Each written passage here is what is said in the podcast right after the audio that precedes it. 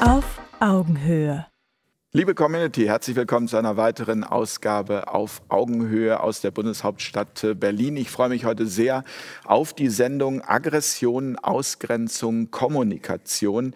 Wir wollen heute darüber sprechen, wie geht es der Jugend und wie durchbrechen wir gesellschaftlich verankerte Gewaltprozesse. Ich möchte meine heutigen Gäste vorstellen. Ich begrüße ganz herzlich Julia Reinhardt. Hallo, Frau Reinhardt. Hallo. Sie sind Kriminologin. Jawohl. Und äh, hatten Sie eine gute Anreise? Ja, sehr gut. Ich bin mit dem Zug gekommen. Wunderbar. Schön, dass Sie da sind. Danke. Ich begrüße ganz herzlich äh, Maja Müller. Hallo, Frau Müller. Ähm, Sie sind Moderatorin und Redakteurin bei Weltvision. Herzlich willkommen in der Runde. Vielen Dank. Ich begrüße Alexander Löhr. Ähm, da muss ich schon ein bisschen länger ausholen. Sie sind Bezirksschülersprecher und im Vorstand der Stadtschülervertretung München. Also aus München angereist, hat alles gut geklappt. Alles wunderbar, pünktlich, wie es sein soll. Und ich begrüße ganz herzlich Carsten Stahl. Hallo, Herr Stahl. Hallo. Herzlich willkommen in der Runde. Ähm, Sie sind äh, Präventionscoach und Gründer von Bündnis Kinderschutz und Stop Mobbing in Deutschland. Genau. Außerdem haben Sie eine Reihe bei RTL 2 Stahlhart Gegen Mobbing. gegen Mobbing. Herzlich willkommen hier in der Runde. Danke. Es ist ein spannendes Thema. Ähm, die vergangenen zwölf Monate. Wir sind alle in einer Situation, wo wir manchmal nicht ein- und aus wissen. Wir sind aber auch oft in der Situation, dass wir Chancen erkennen, Chancen in dieser Krise. Und wie gesagt, das Thema, wie geht es der Jugend, das ist unser Oberthema heute. Darüber wollen wir sprechen. Aber bevor wir so richtig einstarten, würde ich erst mal gerne von Frau Reinhardt äh, wissen, äh, wie kommt es überhaupt zu Aggressionen? Naja, also es ist jetzt äh, die Frage, meinen Sie damit Aggression oder Aggressivität? Also wir unterscheiden zwischen diesen beiden Begriffen und ich finde es auch sehr wichtig, das zu unterscheiden. Erklären Sie mal, was der Unterschied ist. Also Aggression ist erstmal gar nichts Negatives. Es ist in unserer Gesellschaft ist dieser Begriff ähm, sicher eher negativ besetzt und wird ähm, ja eher mit Gewalt in Verbindung gebracht. Wir unterscheiden aber zwischen Aggression und Aggressivität. Aggressivität ist das Verhalten, was vielleicht aus einer Aggression heraus resultiert. Aber Aggression bedeutet erstmal im, im eigentlichen Sinne ja ich sag mal, ähm, so per Definition auf etwas zugehen, auf etwas herantreten, also was in Angriff nehmen. Da wird Energie freigesetzt und ähm, Aggression ähm, treibt uns an. Und das ist erstmal gar nichts Negatives. Problem ist natürlich, wenn daraus Aggressivität wird. Und das ist dann ja vielleicht aus einer Frustration, aus einem negativen Erleben heraus. Herr Löhr, ähm, bleiben wir mal bei dem Begriff dann Aggressivität. Äh, haben Sie den Eindruck, dass Aggressivität und Gewaltbereitschaft unter Jugendlichen stärker wird? Ich glaube, die Aggressivität wird infolge der Verzweiflung stärker. Dadurch, dass Jugendliche teilweise gar nicht wissen, was sie jetzt dürfen, was sie nicht dürfen, äh, wie es für sie weitergeht, äh, perspektivisch gesehen, glaube ich, steigt die Aggression aufgrund der Verzweiflung, aufgrund des, des aussichtslosen, der aussichtslosen Situation. Mit Sicherheit.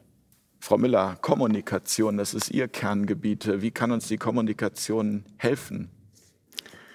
Ja, ich glaube, dass bei Kommunikation so eine sehr relevante Frage ist, auf welcher Ebene man kommuniziert. Und ähm, ich finde da besonders so auch das Thema von unseren Gedanken relevant, weil die ja so vor Kommunikation pass passieren. Und ähm, da sind wir natürlich auch schnell so bei dem Thema Medien. Und ähm, was wollen wir eigentlich raussenden? Das ist eine große Frage von Resonanz auch. Also wie kommuniziert man und was für eine Antwort bekomme ich da? Und da kann ich auch ganz viel ähm, schauen, was ähm, begegnet mir da im Außen, wo ich auch schnell bei dem Thema Aggression zum Beispiel bin. Und ähm, ich halte das für einen sehr, sehr relevanten Ansatzpunkt, wo man äh, hinschauen kann. Herr Stahl, was bedeutet Ausgrenzung für einen Menschen? Im Ausstehen, alleine sein, isoliert sein, verzweifelt sein. Und es war noch nie so schlimm wie jetzt während dieser Krise für uns alle in unserem Land. So viele Menschen, wie sich jetzt ausgegrenzt, ausgeschlossen, allein und isoliert fühlen, auf allen Ebenen und vor allen Dingen in allen Altersklassen. In einer Krise steckt auch immer eine Chance. Im Moment sehe ich sehr viele aggressive, verzweifelte Menschen. Und es ist ein gefährlicher Mix. Und wenn wir nicht aufpassen, verlieren wir unsere Gesellschaft. und unsere Werte. Sie stehen ja auch mit der Politik in enger Verbindung. Ähm, wie reagieren die darauf? Nehmen die das wahr? Man hat ja so das Gefühl, es gibt irgendwie da so zwei Wahrnehmungsebenen. Also wir, die wir an der Basis das äh, jeden Tag mitbekommen und die, die da oben irgendwie Entscheidungen treffen. Ich meine, dass das nicht immer zusammenpasst, das äh, wissen wir nicht erst seit Corona. Aber jetzt wird das ja ganz besonders deutlich, oder? Also erstmal ist es halt so, klar, es ist immer die da oben oder die Politiker. Die da oben gibt es nicht und es gibt auch nicht die Politiker. Es gibt einige mit sehr viel Macht. Mhm. In meinen Augen mit zu viel Macht. Und mit zu vielen persönlichen Ansichten. Und wenn man zu viel Macht hat oder auch zu viel Macht will, dann kann das gefährlich sein und auch in eine falsche Richtung gehen. Das Thema ist halt einfach, wenn man in Deutschland Tabus anspricht oder hinterfragt oder Wahrheiten fordert. Damit hat die Politik oft ein Problem. Seit acht Jahren kämpfe ich in Deutschland gegen Mobbing, Gewalt, Hass, Rassismus und sexualisierte Gewalt und Missbrauch von Kindern. Das sind so ziemlich alles ziemliche Tabuthemen, außer Rassismus, weil das ist halt schon ein Mainstream-Thema. Was ja wichtig ist, aber die anderen sind genauso schlimm, weil sie nämlich durch unsere ganze Gesellschaft gehen. Auch Missbrauch und sexualisierte Gewalt an Kindern. Und die Politik dazu sensibilisieren, und Sie sagten, ich stehe mit der Politik in Verbindung. Ich würde sagen, ich stehe viele von denen auf den Füßen. Denn Politik reagiert nur auf zwei Mechanismen. Dass es ihnen nutzt oder dass es ihnen schaden kann.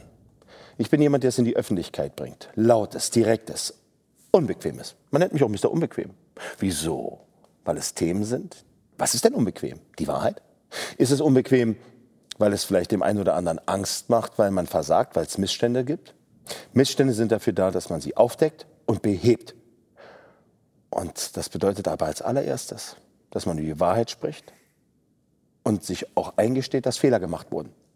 In dieser Krise sind extrem viele Fehler gemacht worden. Und trotzdem höre ich immer wieder Verantwortliche, die sagen, Nö, läuft eigentlich ganz gut und ist alles ganz schön und am besten auf die Schulter klopfen. Da frage ich mich, ob der eine oder andere nicht wirklich hinguckt oder ein Brett vom Kopf hat. Es war noch nie so schlimm. Frau Reinhardt, wie erleben Sie das in Ihrer täglichen Arbeit? Kontra häusliche Gewalt ist eine Initiative. Ähm, sagen Sie auch, in den vergangenen zwölf Monaten ist das exponentiell gewachsen oder war es schon immer schlimm? Also wir stellen natürlich einen großen Unterschied fest in den letzten zwölf Monaten.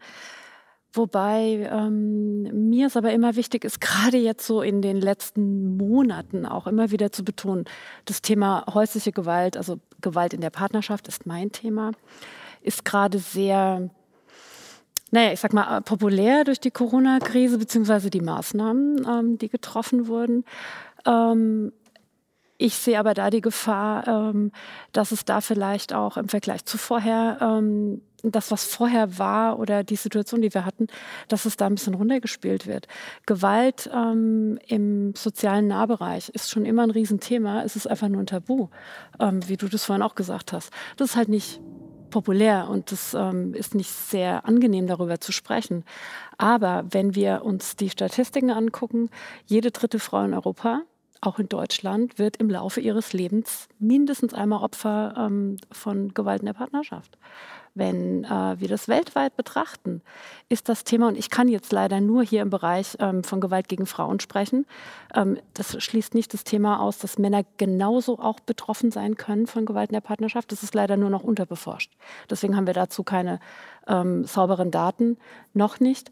Ähm, bei Gewalt ähm, gegen Frauen sehr wohl. Und ähm, da wissen wir, weltweit betrachtet ist das die häufigste Todesursache, wenn Frauen eines nicht natürlichen Todes sterben damit rangiert die Gewalt durch den Partner oder Ex-Partner ähm, oder der Tod durch diese Gewalt noch vor Verkehrsunfällen und Krebs zum Beispiel, wenn Frauen eines nicht natürlichen Todes sterben. Also was ich damit sagen möchte ist, das ist nicht erst jetzt ein Thema. Es ist schon immer ein Thema und es ist ein Riesenthema. Nur kommt es jetzt äh, gerade sehr an die Oberfläche, würde ich mal sagen. Und wir verzeichnen aber natürlich auch ähm, absolute Fallanstiege.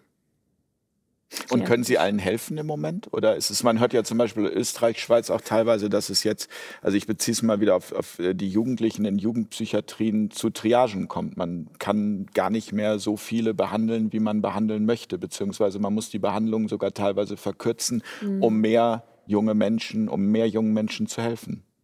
Ja, also bei uns ähm, melden sich äh, die Erwachsenen, also sozusagen ähm, die Elternteile der jungen Menschen, um die es ja heute hier geht. Ähm, und äh, es ist, es ist nicht so, dass wir die jetzt ähm, abweisen müssen. So dramatisch ist es nicht bei uns in der sogenannten Täterarbeit. Wir arbeiten ja mit denen, die die Gewalt ausüben oder ausgeübt haben. Nur war es eben so, dass wir vorher schon ähm, sehr gut ausgelastet waren, würde ich mal sagen, und jetzt aber noch mehr.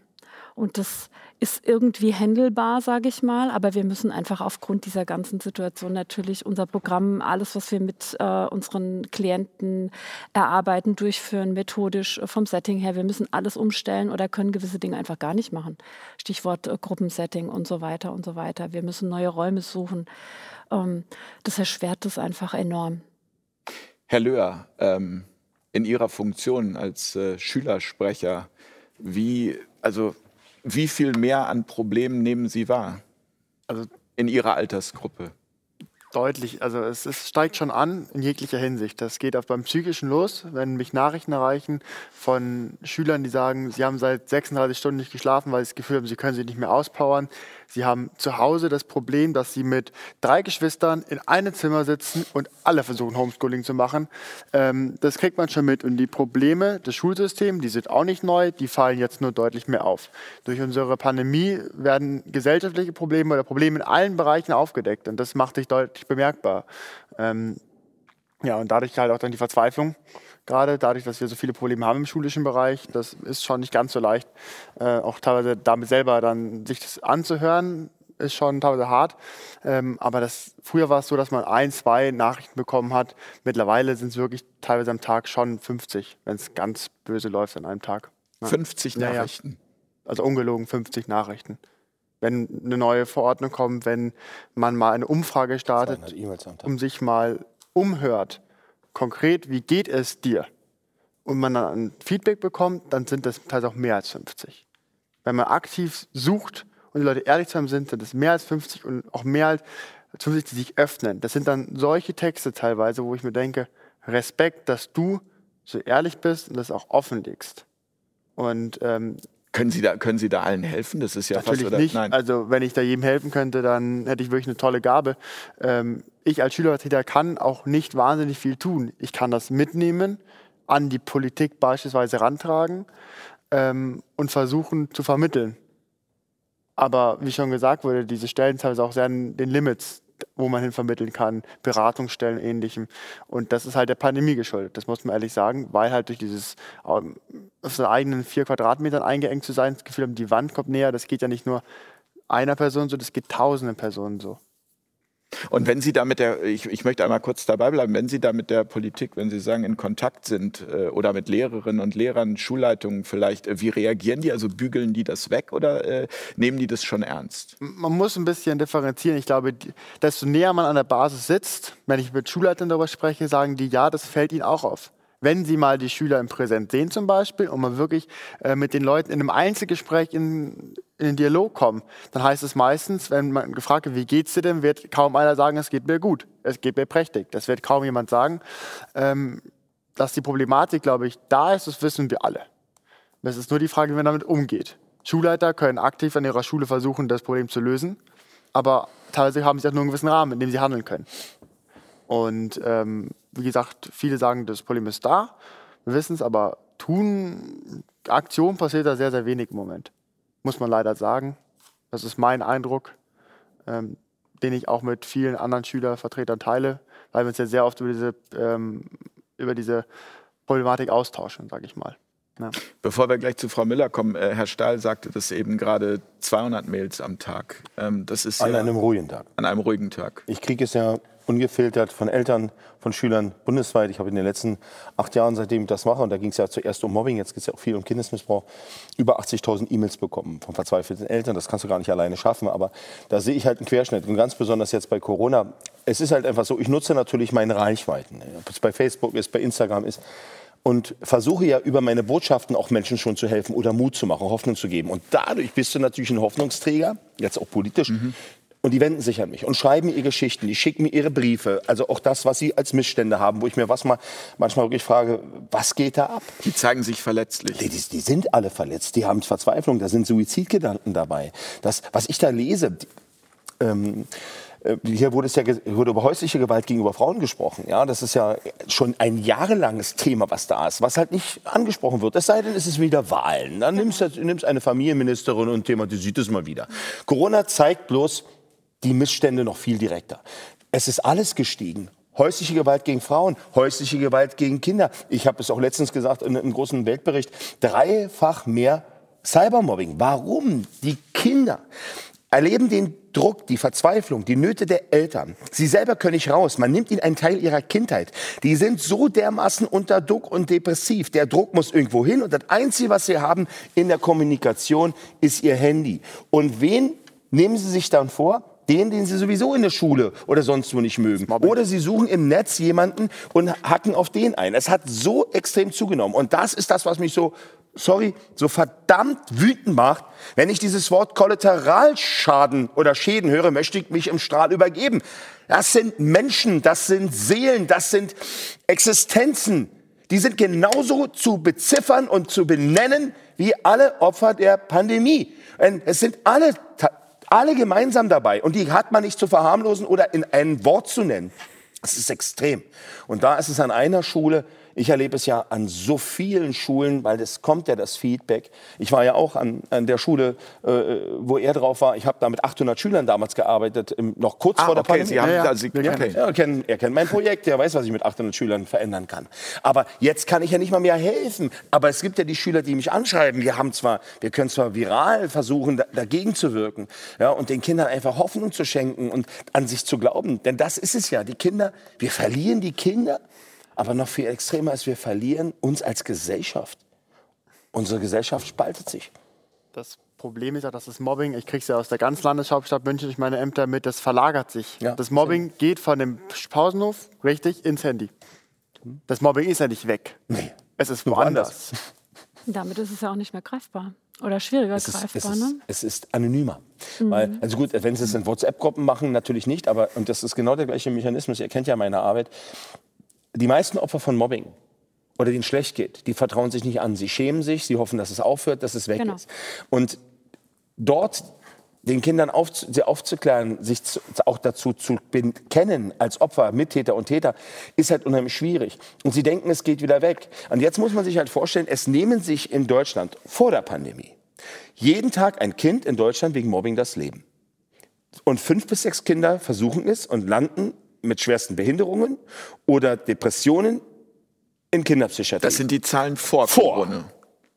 Und jetzt kommt noch der Druck durch die Pandemie dazu, die Ängste, die Nöte etc.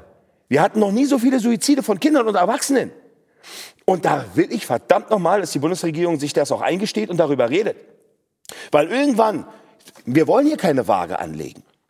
Aber das kann nicht sein, dass man die einfach vergisst.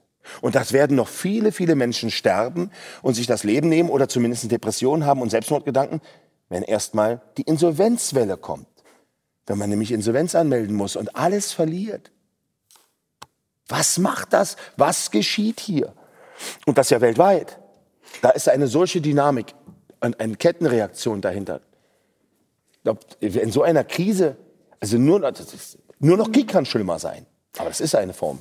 Also und ich würde es auch, wenn ich da gerade mal ja, natürlich, anhaken darf, ich würde es auch nicht nur jetzt so ähm, auf der materiellen Ebene sehen, was natürlich ein ganz wichtiges Thema ist, weil das sind Stressfaktoren. Hm. Das sind totale Stressfaktoren. Insolvenz, Arbeitslosigkeit, Kurzarbeit und so weiter. Das erhöht ja auch dann die Aggressivität. Ne? Absolut. Verzweiflung. Absolut, genau. Verzweiflung, Frustration und so weiter.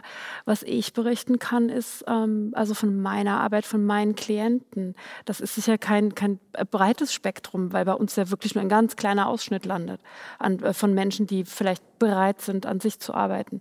Und selbst die berichten, dass sie Angst- und Panikattacken, dass, dass die in die, in die Höhe steigen.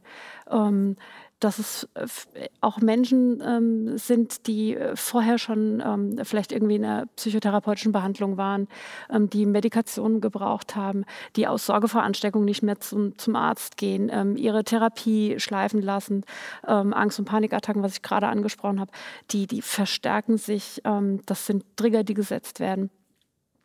Also das ist schon eine sehr, sehr schwierige Situation. Frau Müller, ähm, war Ihnen das bewusst so? Also Sie sind ja quasi mit Weltvision quasi schon fast ein Gruß aus der Zukunft. Also äh, Sie, Sie wollen äh, eine bessere Welt bauen. Ähm, aber war Ihnen das klar? Also bekommen Sie das auch mit? Also auf jeden Fall. Ich komme ja jetzt auch nicht nur aus so einer Medienebene, sondern ich bin aus dem Hintergrund zusätzlich noch Sozialarbeiterin und habe ähm, in den letzten Jahren mit schwer erziehbaren Jugendlichen gearbeitet. Deswegen ähm, bin ich da schon, schon sehr nah dran auf jeden Fall. Ja, ich spüre wahnsinnig viel ähm, Betroffenheit und diese Betroffenheit ist natürlich was, was uns auch alle sehr viel begleitet ne, in der täglichen Begegnung. Und gleichzeitig merke ich aber, ich bringe eben auch diese Perspektive von, dass ich es wahnsinnig als ähm, Chance sehe. Also ich glaube, dass wir gerade an so einem Punkt sind, wo wir wirklich, wo wirklich sich genau dieses aufgedeckt hat. Ähm, Themen, die davor schon sehr prägnant waren und ähm, sich jetzt so zeigen und man jetzt sagen kann, jetzt sind wir alle dran und es richtet sich wirklich an alle und können jetzt was neu machen. Also Sie meinen, so, so Corona ist so ein Brennglas, also das auf jeden Fall, ja. Und ähm, da finde ich es gleichzeitig auch sehr inspirierend, jetzt hier zusammenzusitzen oder das auch nach draußen zu senden, dass ähm, was da jeder reingeben kann, ja. Also weil ich bin höchstpersönlich ja mit Themen von tiefer Betroffenheit, Traurigkeit, Aggression ähm, konfrontiert und wir alle sind davon übergeben. Und das ist für mich auch immer die Frage, was will ich da reingeben? Und da komme ich jetzt aus einer ähm, Perspektive mit Medien. Also was müssen Medien eigentlich ähm, senden? Mit was müssen sie sich beschäftigen, dass wir in eine hoffnungsvolle Position kommen? Ja, und das ist jetzt zum Beispiel was, womit wir uns bei Weltvision auch beschäftigen oder ähm, weswegen ich hier so eine Runde auch wertvoll finde, wo ein Austausch stattfinden kann. Und ähm, ja, ich denke, dass wir da was ganz neu denken können, also auf tiefere Ebene, Ebenen kommen. Und die Veränderung findet gerade bei Emotionalität statt. Und ich glaube, dass wir da auch jeder ganz persönlich dazu aufgerufen ist, was, was mache ich in jeder ähm, Begegnung. Also mir ist es zum Beispiel passiert, ähm, ich war am Bahnhof und hatte meine Maske ähm, wegen Atmen, habe ich die ein bisschen runtergenommen und dann kam eine Frau und die ist total in Rage geraten und sie hat mich wirklich ähm, körperlich bedroht. Und ähm, also sie hat gesagt, wenn ich jetzt nicht die Maske hochziehe, dann äh, tritt sie mich. So in die Richtung ging das. Und ähm, das wäre natürlich so ein Moment, wo man, ähm, wo man voll äh, zum Beispiel in Gegenaggression äh, gehen geht, auch oft. Und ähm, da habe ich dann, das natürlich auch aus meiner Erfahrung oder so meinem Beruf, ähm, habe ich dann äh, ihr also eine Resonanz gegeben, habe gesagt, boah, das finde ich jetzt ganz schön schockierend. Ähm, und das Ergebnis davon war, dass ähm, dann ganz viel Emotionalität aus ihr rauskam und die Situation gut geklärt werden konnte. Und damit meine ich quasi, dass ähm, Veränderung findet auf allen Ebenen statt. Ja? Also da können wir in der direkten Begegnung was tun und äh, im Großen. Und dass jeder so da seinen Punkt findet, wo, wo kann ich eigentlich ansetzen. Die Medien, Herr Stahl, äh, Sie arbeiten selbst für einen großen Sender, RTL 2. Also, als Experte bin ich für alle Sender grundsätzlich tätig, weil du äh, kannst keine Exklusivität bei einem Thema haben, wenn du äh, jemand bist, der für den Kinderschuss arbeitet. Ja? Und ähm, ja, die ich, Medien, wollte nur darauf, darauf hinaus, weil das ja so auch, äh, also welche Rolle spielen die Medien die, und die, die Verantwortung? Die Verantwortung der Medien ist ein sehr, sehr zentrales Thema. Weil die Medien natürlich Beeinflussungen beeinflussen können. Sie können sowohl Aufklärer sein, sie können aber auch Brandstifter sein. Und diese Verantwortung tragen noch in einem viel größeren Maße Vorbilder. Vorbilder für die Jugend und für die Gesellschaft. Denn ein Vorbild kann genau das Gleiche und das noch in einer viel höheren Glaubwürdigkeit. Wenn ein Vorbild sich hinstellt, sagen wir mal zum Beispiel, und selber extrem mobbt im Internet, dann ist es unheimlich schwer, gegen Mobbing zu kämpfen, wenn es Menschen gibt, die damit eine millionenfache Publikum beheitern und eigentlich im Endeffekt suggestieren, das kannst du mit allen machen. Gibt es ja nur ein paar prominente Beispiele, Beispiele, könnt ihr jetzt sagen, aber jeder, der da draußen das zuhört, weiß, von wem ich rede. Das ist nur einer von vielen, von TV-Sendungen. Nehmen wir TV-Sendungen, die ich letztes Jahr sogar angezeigt habe. Einfach warum? Damit mal allen klar wird, das ist nämlich das, was sie da meinte, was machen wir eigentlich? Wo geraten wir hin? In jeder Krise ist eine Chance. Das ist das, was Sie meinen. In jeder Krise ist eine Chance. Die Frage ist aber, dass wir, wenn wir in einer Krise sind, uns der Fehler auch bewusst werden und sie auch annehmen und sie verbessern wollen. Und nicht sagen, wir überwinden jetzt irgendwie die Krise und dann machen wir mal schön den Deckel des Schweigens drauf und das war's. Nehmen wir ein prominentes Beispiel. Kascha Lehnert. Ich betreue die Familie. Ich war mit auf der Beerdigung. Und vor zwei Tagen hatte sie Geburtstag. Auch das habe ich viral begleitet, um einfach in Gedenken an sie eine Aufmerksamkeit zu bringen, wohin wir geschehen, wenn eine prominente Persönlichkeit aus Wut, Verzweiflung, Ignoranz, Dummheit einen Ball lostritt oder einen Schneeball, der durch die Medien, die es dann aufgreifen, zu einer Lawine wird, unterstützt durch Millionen im Netz, die eine Frau so an den Abgrund bringt, dass sie sich das Leben nimmt. Und darüber wurde dann berichtet, was sie angeblich gemacht hat und was nicht. Aber als sie zu Tode kam, durch diese Welle, haben sie sich alle abgewandt, die ja mitschuldig waren. Ich habe nichts gemacht. Hat keiner drüber berichtet. Also keiner wollte sich an Keiner der wollte- Hetzjagd beteiligt haben. Nein, eben nicht. Natürlich nicht, weil dann müsste man ja zugeben, man hätte Fehler gemacht. Und genau, man kann nur etwas ändern, wenn man nämlich auch zugibt, dass man Fehler gemacht hat. Ich war an deiner Schule. Was war das Erste, was ich gemacht habe? Gute Frage. Ähm, erstmal ziemlich offensiv da reingegangen mit Schimpfwörtern, mit allem Möglichen zu Beginn. Ähm, was es denn alles gibt für Möglichkeiten und ähm, auch die Jugendlichen mal die Schimpfwörter zu nennen. Ich erinnere mich, wie sie dann gesagt haben, sag doch mal ein Schimpfwort. Das waren Fünfklässler, Sechstklässler, der wusste Wörter, die weiß ich als Zwölfklässler auch. Es ging um das Sichtbarmachen. Genau. Und das Entscheidende ist, wo hat die Jugend, wo war die Jugend auf Augenhöhe abgeholt? Das allererste, was ich nämlich gemacht habe, um sie dazu zu bringen, zu erkennen, ist, dass ich mich selber hingestellt habe und gesagt habe, ich selber habe Mobbing erlebt, habe Mobbing betrieben und habe mitgemacht. Und wenn du dich mit den Jugendlichen oder überhaupt mit der Gesellschaft au- auf Augenhöhe begibst und nicht von oben herab, dann erreichst du nämlich eine ganz andere Glaubwürdigkeit. Weil das Thema ist einfach das Entscheidende. Du kannst, wenn du etwas verändern willst in dieser Gesellschaft, das kam da auch gut, brauchst du das Wort Empathie. Wenn du in der Den Gesellschaft anderen verstehen. Überhaupt verstehen wollen. Veränderungen in unserer Gesellschaft funktionieren nicht in erster Linie über den Kopf. Du musst im Herzen berühren, dass der Kopf versteht, dass das, was wir da tun und was andere tun, falsch ist und wir es ändern wollen. Und die Politik denkt meistens nur mit dem Kopf und mit Interessen, die über dem Herzen stehen. Kinder sind keine Sache. Kinder haben in Deutschland keine Lobby. Man kann doch nicht sein, dass man über Kinderschutz diskutieren und verhandeln muss. Ja, vor allem, wo ist der Kinderschutzbund, wenn es um Themen wie Masken, Na ja, Testen, soll ich Ihnen was sagen? Ich habe E-Mails bekommen, wo mir Eltern gesagt haben, wenden Sie sich, die sind an bestimmte große Organisationen gegangen, die haben gesagt, wenden Sie sich mal bitte an Herrn Stahl. Der ist da anders. Warum? Weil ich vielleicht null Förderung aus Bund und Land bekomme, aber andere Kinderschutzorganisationen bekommen die Förderung und wollen vielleicht nicht den beißen, der fördert. Ich finde das sehr traurig, weil eigentlich geht es ja um die Zukunft unseres Landes. Und Also- die Zukunft unseres Landes ist jetzt da. Und die noch drunter sind, die Kinder. Und die werden so gut wie gar nicht geschützt. Wobei das auch andere trifft. Frauen, Behinderte. Wie viele Menschen sind an Vereinsamung gestorben? Das sagt ja auch Manfred Spitzer immer, der Hirnforscher, der sagt, das ist die Todesursache überhaupt. Deswegen sage ich, es ist eine Chance darin, gebe ich dir vollkommen recht. Aber die Chance zu nutzen bedeutet, sich selbst einzugestehen, es wurden Fehler gemacht, und zwar schon in der Vergangenheit, und wir müssen diese Fehler erkennen und beheben und neu anfangen. Und dafür brauchst du aber Mut. Und vor allem das so wichtige Stichwort Eigenverantwortung und Selbstverantwortung. Wenn Das ich, ist ein, das ist ein wichtiger Punkt. Genau. Und ähm, Die also Bereitschaft dazu.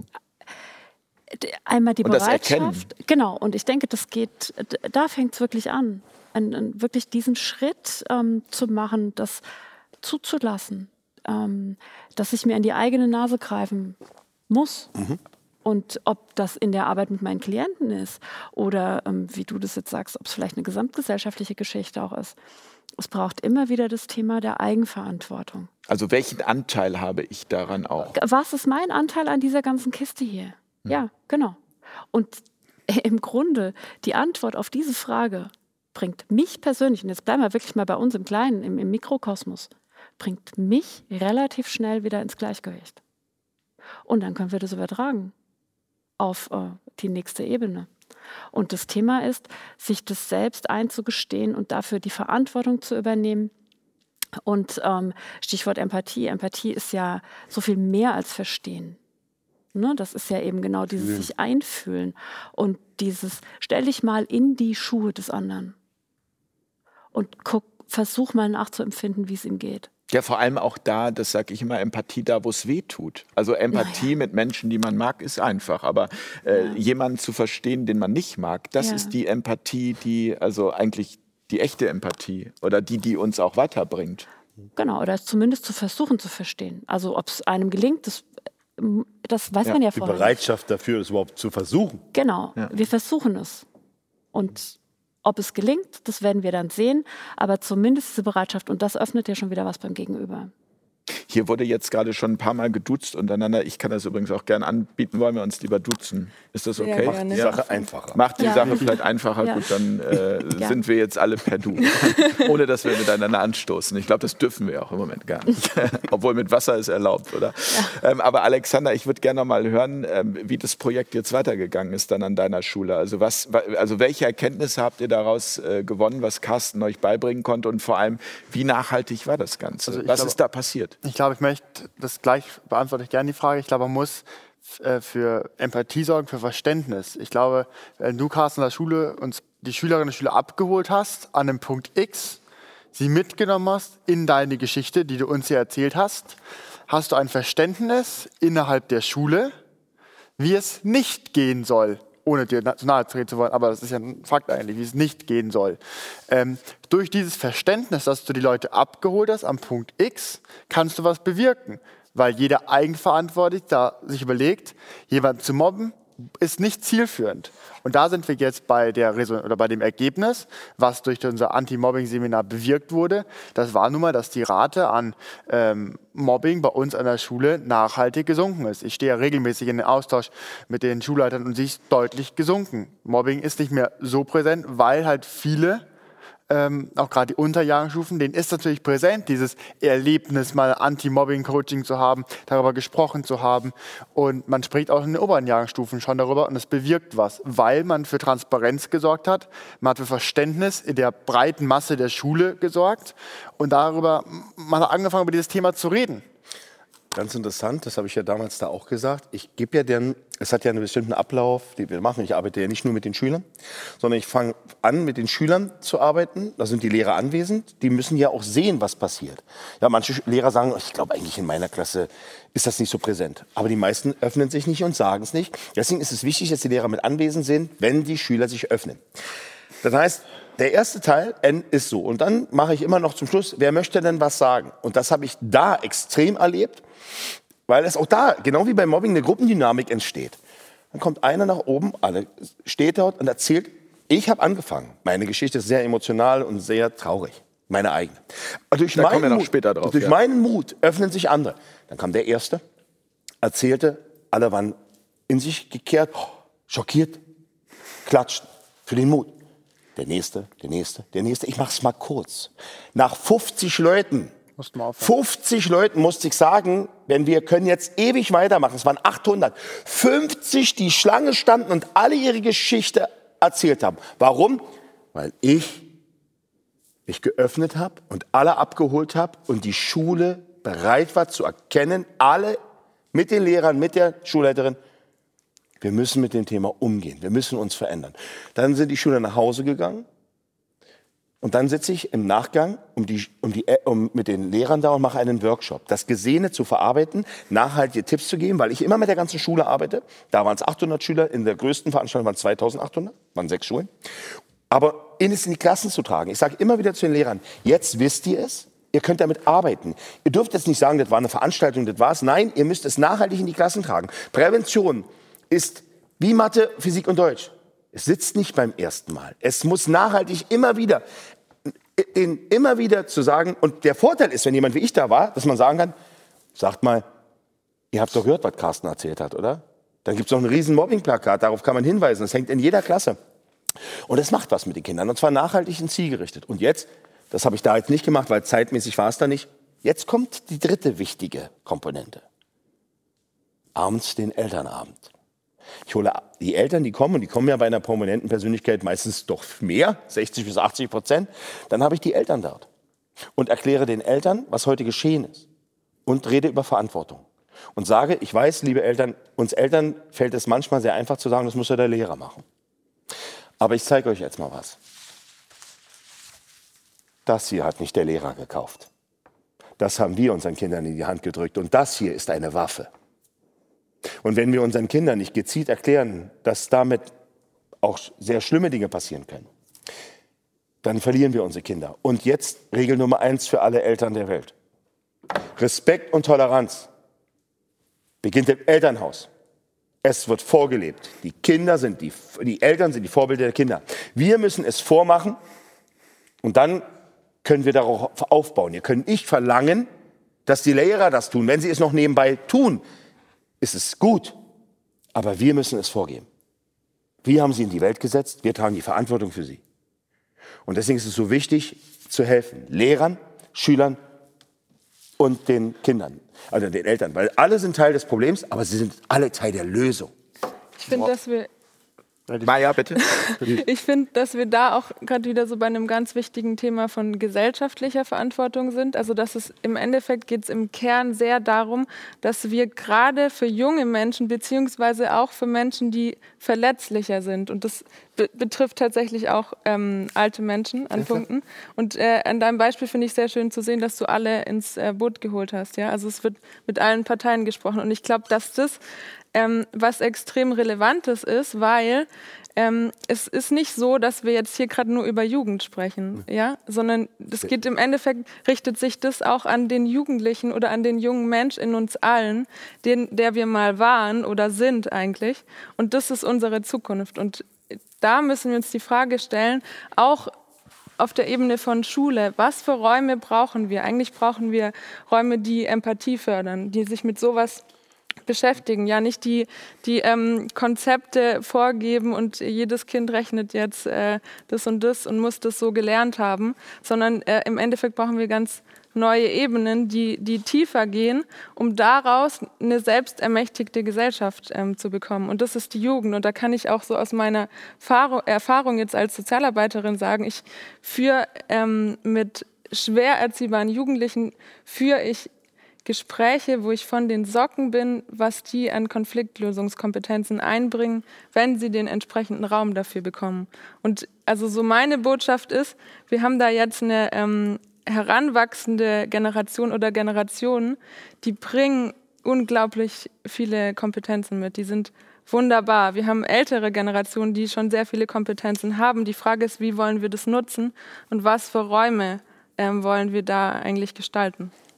Ich glaube, das geht, ja schon, das geht ja schon in der Schule los. Wenn man sich überlegt, du bist Sozialarbeiter, hast Soziologie wahrscheinlich auch studiert in die Richtung. Soziale Arbeit. Dankeschön. Ähm, wenn wir das schon mal in jeder Schule hätten, ja. dann wären wir ja schon mal einen Schritt weiter.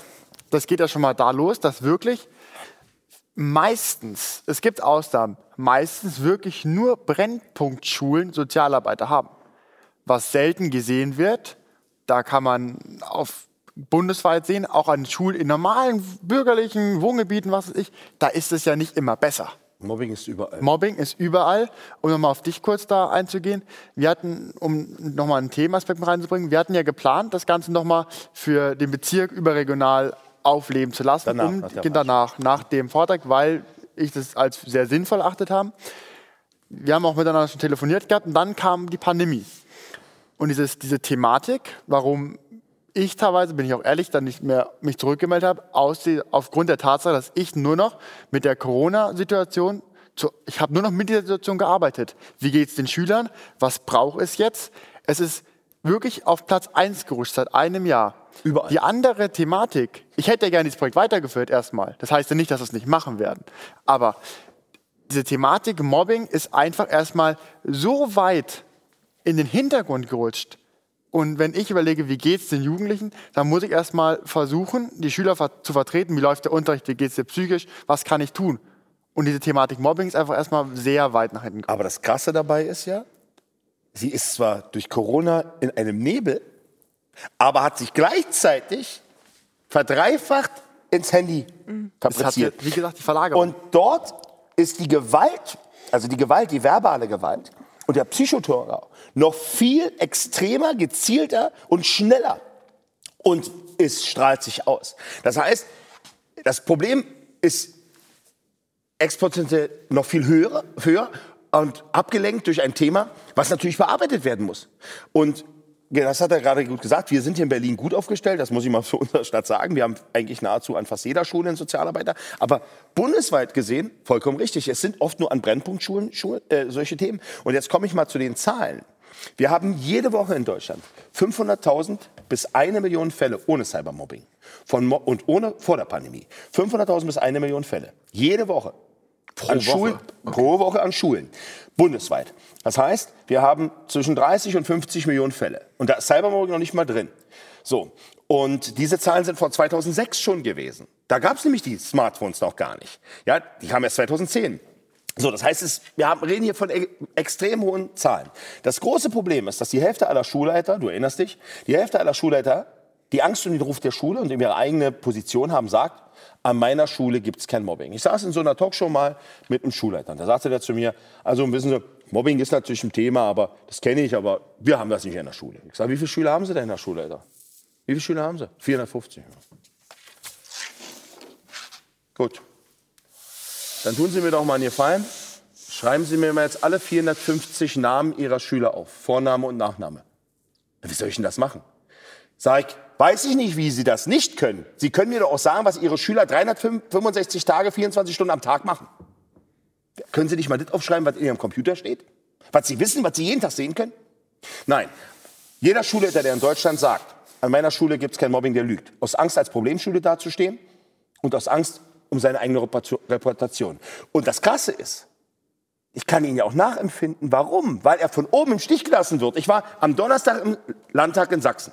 Habe das Thema Mobbing letztes Jahr im Oktober in Brandenburg auf den Tisch gebracht. Die wollten das nicht, ich habe es hingebracht.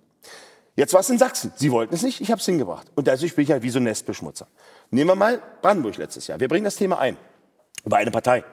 Ich, wir schreiben den Gesetzesentwurf, um nicht zu schreiben. Ich und der bringt, wir bringen den rein. Was man verändern muss, wo es wichtig ist. Schulung der Lehrer und, und, und, und, und, was wichtig ist. Sieben Sachverständige sitzen da und sagen zu der zuständigen Ministerin und allen die für Bildung zuständig sind in Brandenburg, wo es hapert und dass es wirklich ein extremes Thema ist. Oh, ah, oh, ah. Einen Monat später lehnen die sang- und klanglos den Gesetzesentwurf und den, den Antrag ab. Obwohl sie alle gehört haben, Suizide, Gefahr, Gefahr, Gefahr. Ich rede jetzt von Brandenburg, das ist woanders nicht anders. Jetzt kommt das Wahljahr. Es sind zehn Monate vergangen. Ich habe wieder Druck gemacht, bin da gewesen. Jetzt bringen die führenden Parteien, gut zu hören, die führenden Parteien letzte Woche fast eins zu eins den gleichen Antrag ein und verkaufen den als ihren mit ihren Parteilogos. Um was geht es hier? Geht es hier um den Schutz der Kinder oder um politische Machtspiel. Machtspielchen? Kinderschutz darf keine Parteibuchfarbe haben, darf keine politische Partei kennen. Kinderschutz und auch Lehrerschutz, denn das werden ja nicht nur die Kinder Opfer von Mobbing sondern es werden auch Lehrer extrem Opfer von Mobbing. Wir hatten ja über 40.000 Gewalttaten gegen Lehrer im Jahr vor der Pandemie. Es gibt aber auch Mobbing von Lehrern gegenüber Schülern. Und das ist ein gewaltiges Thema. Das ist übrigens immer wieder, um eine Breche für alle Schulleiter Deutschlands zu schlagen, die davor Angst haben.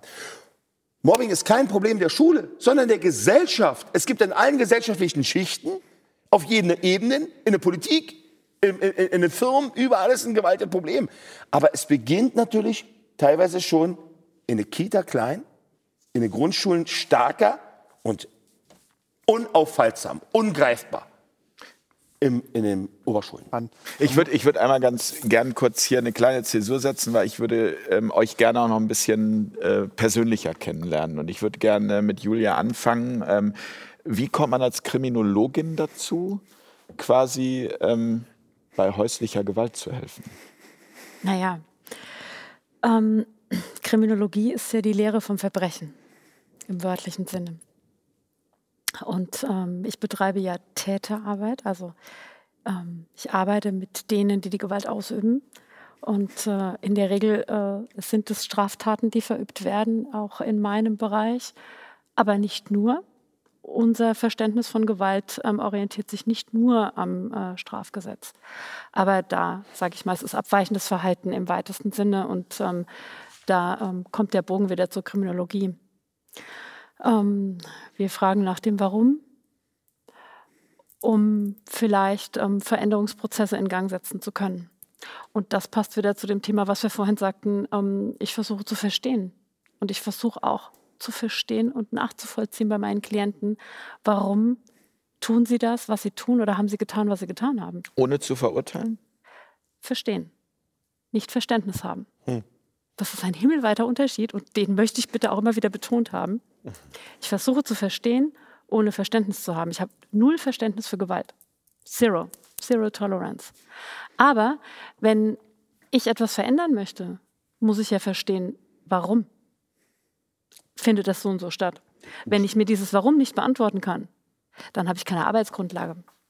Weil äh, woran soll ich denn arbeiten dann mit meinem Klienten? Das sind wir wieder bei Transparenz. Und das Interessante ist ja, dass wir genau diese Konstellation hier haben. Hier sitzt der Täter, der Extremtäter, Gewalttäter. Nicht gegen Frauen, nicht gegen Kinder, aber extrem. Gewalt, genau. genau. Du hast Gewalt ausgeübt. Und, es geht um und warum? Man muss ja nach dem Ursprung gucken. Ja. Keiner wird als Krimineller, also als Gewalttäter. Keiner kommt als Gewalttäter auf die Welt. Niemand. Ja. Das Auch heißt, er wird, er wird, dazu gemacht. Nein. Nein. Ganz wichtig. Okay. Muss ich sofort rein. Ja, finde ich gut. Also, äh, ähm, nein, es ist auch, also das hat was mit der Haltung zu tun. Und wieder Stichwort Eigenverantwortung, sich an die eigene Nase zu fassen. So wie ich zum Beispiel niemals frage in einem Erstgespräch, was ist Ihnen denn passiert? Mhm.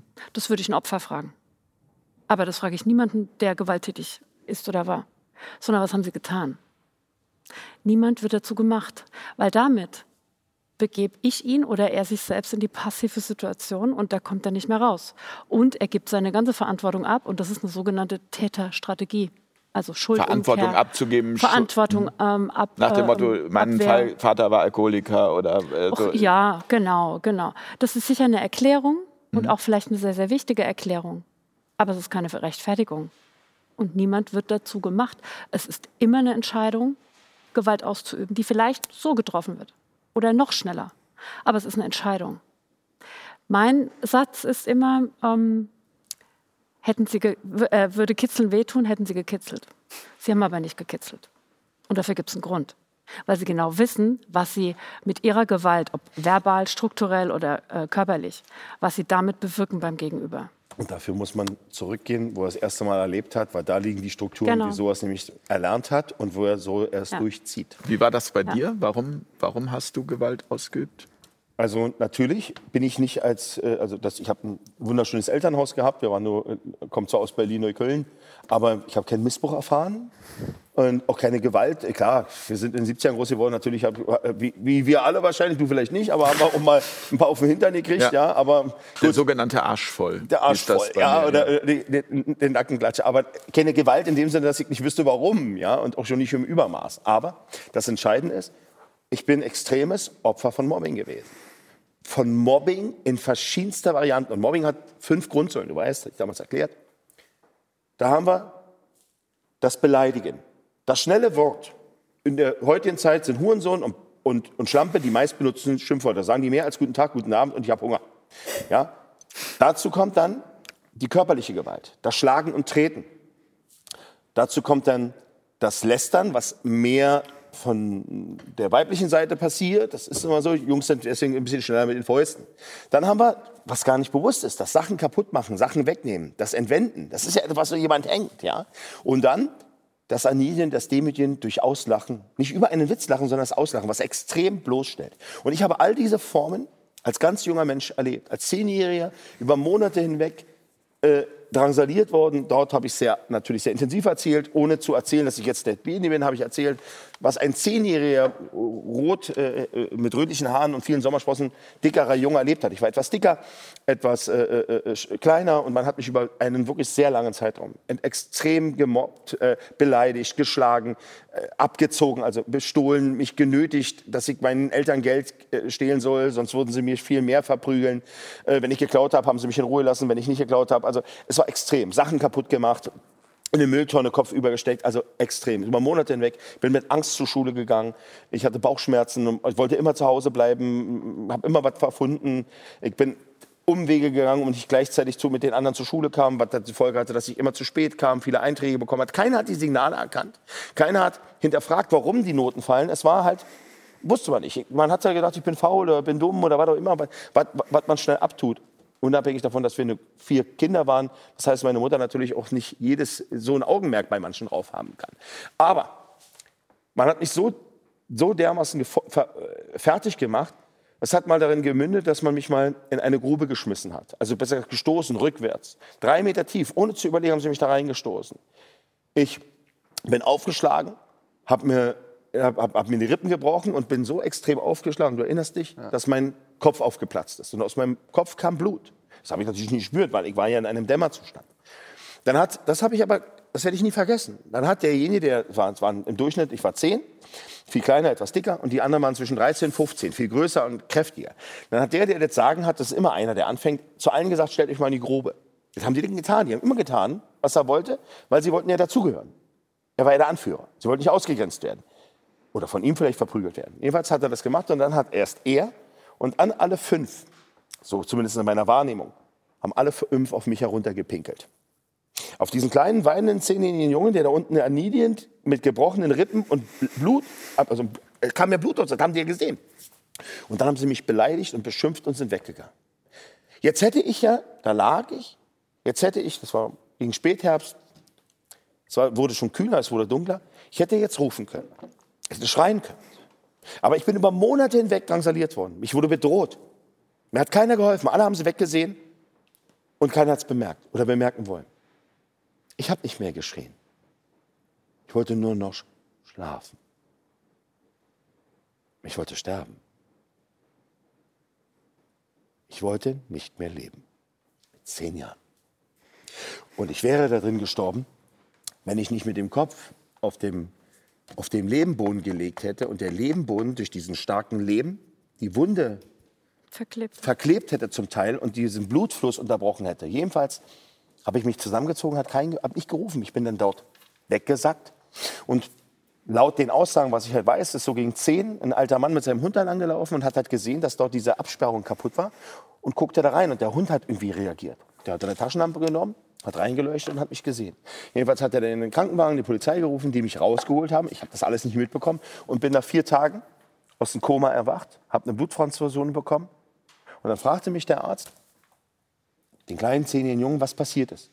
Und selbst im Krankenhaus habe ich auch Scham und Angst, dass es noch schlimmer wird, gesagt, ich habe gespielt, bin da reingefallen. Das habe ich erlebt. Und wie bin ich da rausgekommen? Mobbing ging dann noch weiter. Und irgendwann, aus der Verzweiflung und dem Druck und aus meinem ganzen Hass, der ja natürlich auch war, habe ich irgendwann, weil ich in der Ecke war, nicht mehr konnte, zurückgeschlagen. Mit voller Wucht. Und sah, wie der andere ängstlich reagiert hat. Und diese Angst habe ich gesehen. Und dann bin ich noch mal ran. Und dann habe ich den da windelweich geprügelt. Und das haben andere gesehen. Und von dem Tag an bin ich nie wieder angegriffen worden. Ich habe also gelernt, wehre dich, benutze Gewalt, das Schlimmste und Dümmste, was man machen kann, um zu überleben. Und von dem Tag an war Gewalt ein legitimes Mittel. Ich habe es gerechtfertigt. Es wurde mir angetan, ich habe es anderen angetan. Gewalt wurde zu meiner Lösung. Und ich habe meine Konflikte, die ich hatte, immer mit Gewalt gelöst, obwohl ich genau. wusste, wusste, dass es falsch war. Ich habe bewusst Gewalt angewendet, um nie wieder Schwäche zu zeigen. Mhm. Und genau darum geht es in der Arbeit. Genau. Das Sich selbst einzuerstehen, dass man so ist. Und so genau. dreh, dreh dich auch auf. Ich genau. war schuld. Ja, so das also auch ähm, als derjenige, der dann vielleicht mit einem solchen Kind oder Jugendlichen arbeitet oder mit einem Erwachsenen, ist ja egal. Ja, mit ähm, beiden. Die. Frage nach dem Warum.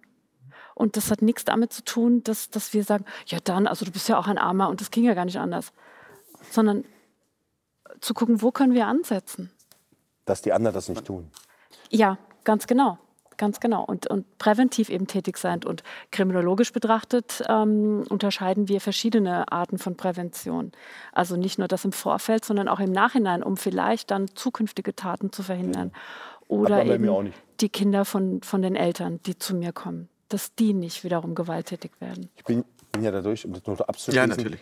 Ich bin dann praktisch, ähm, das große Problem ist, dass wenn man dann halt damit durchkommt, es hat ja dann auch keiner großartig eingegriffen. Außer natürlich, dass ich irgendwann mal immer mehr Probleme mit der Polizei hatte. Wenn du Gewalt löst, kommt irgendwann die Polizei.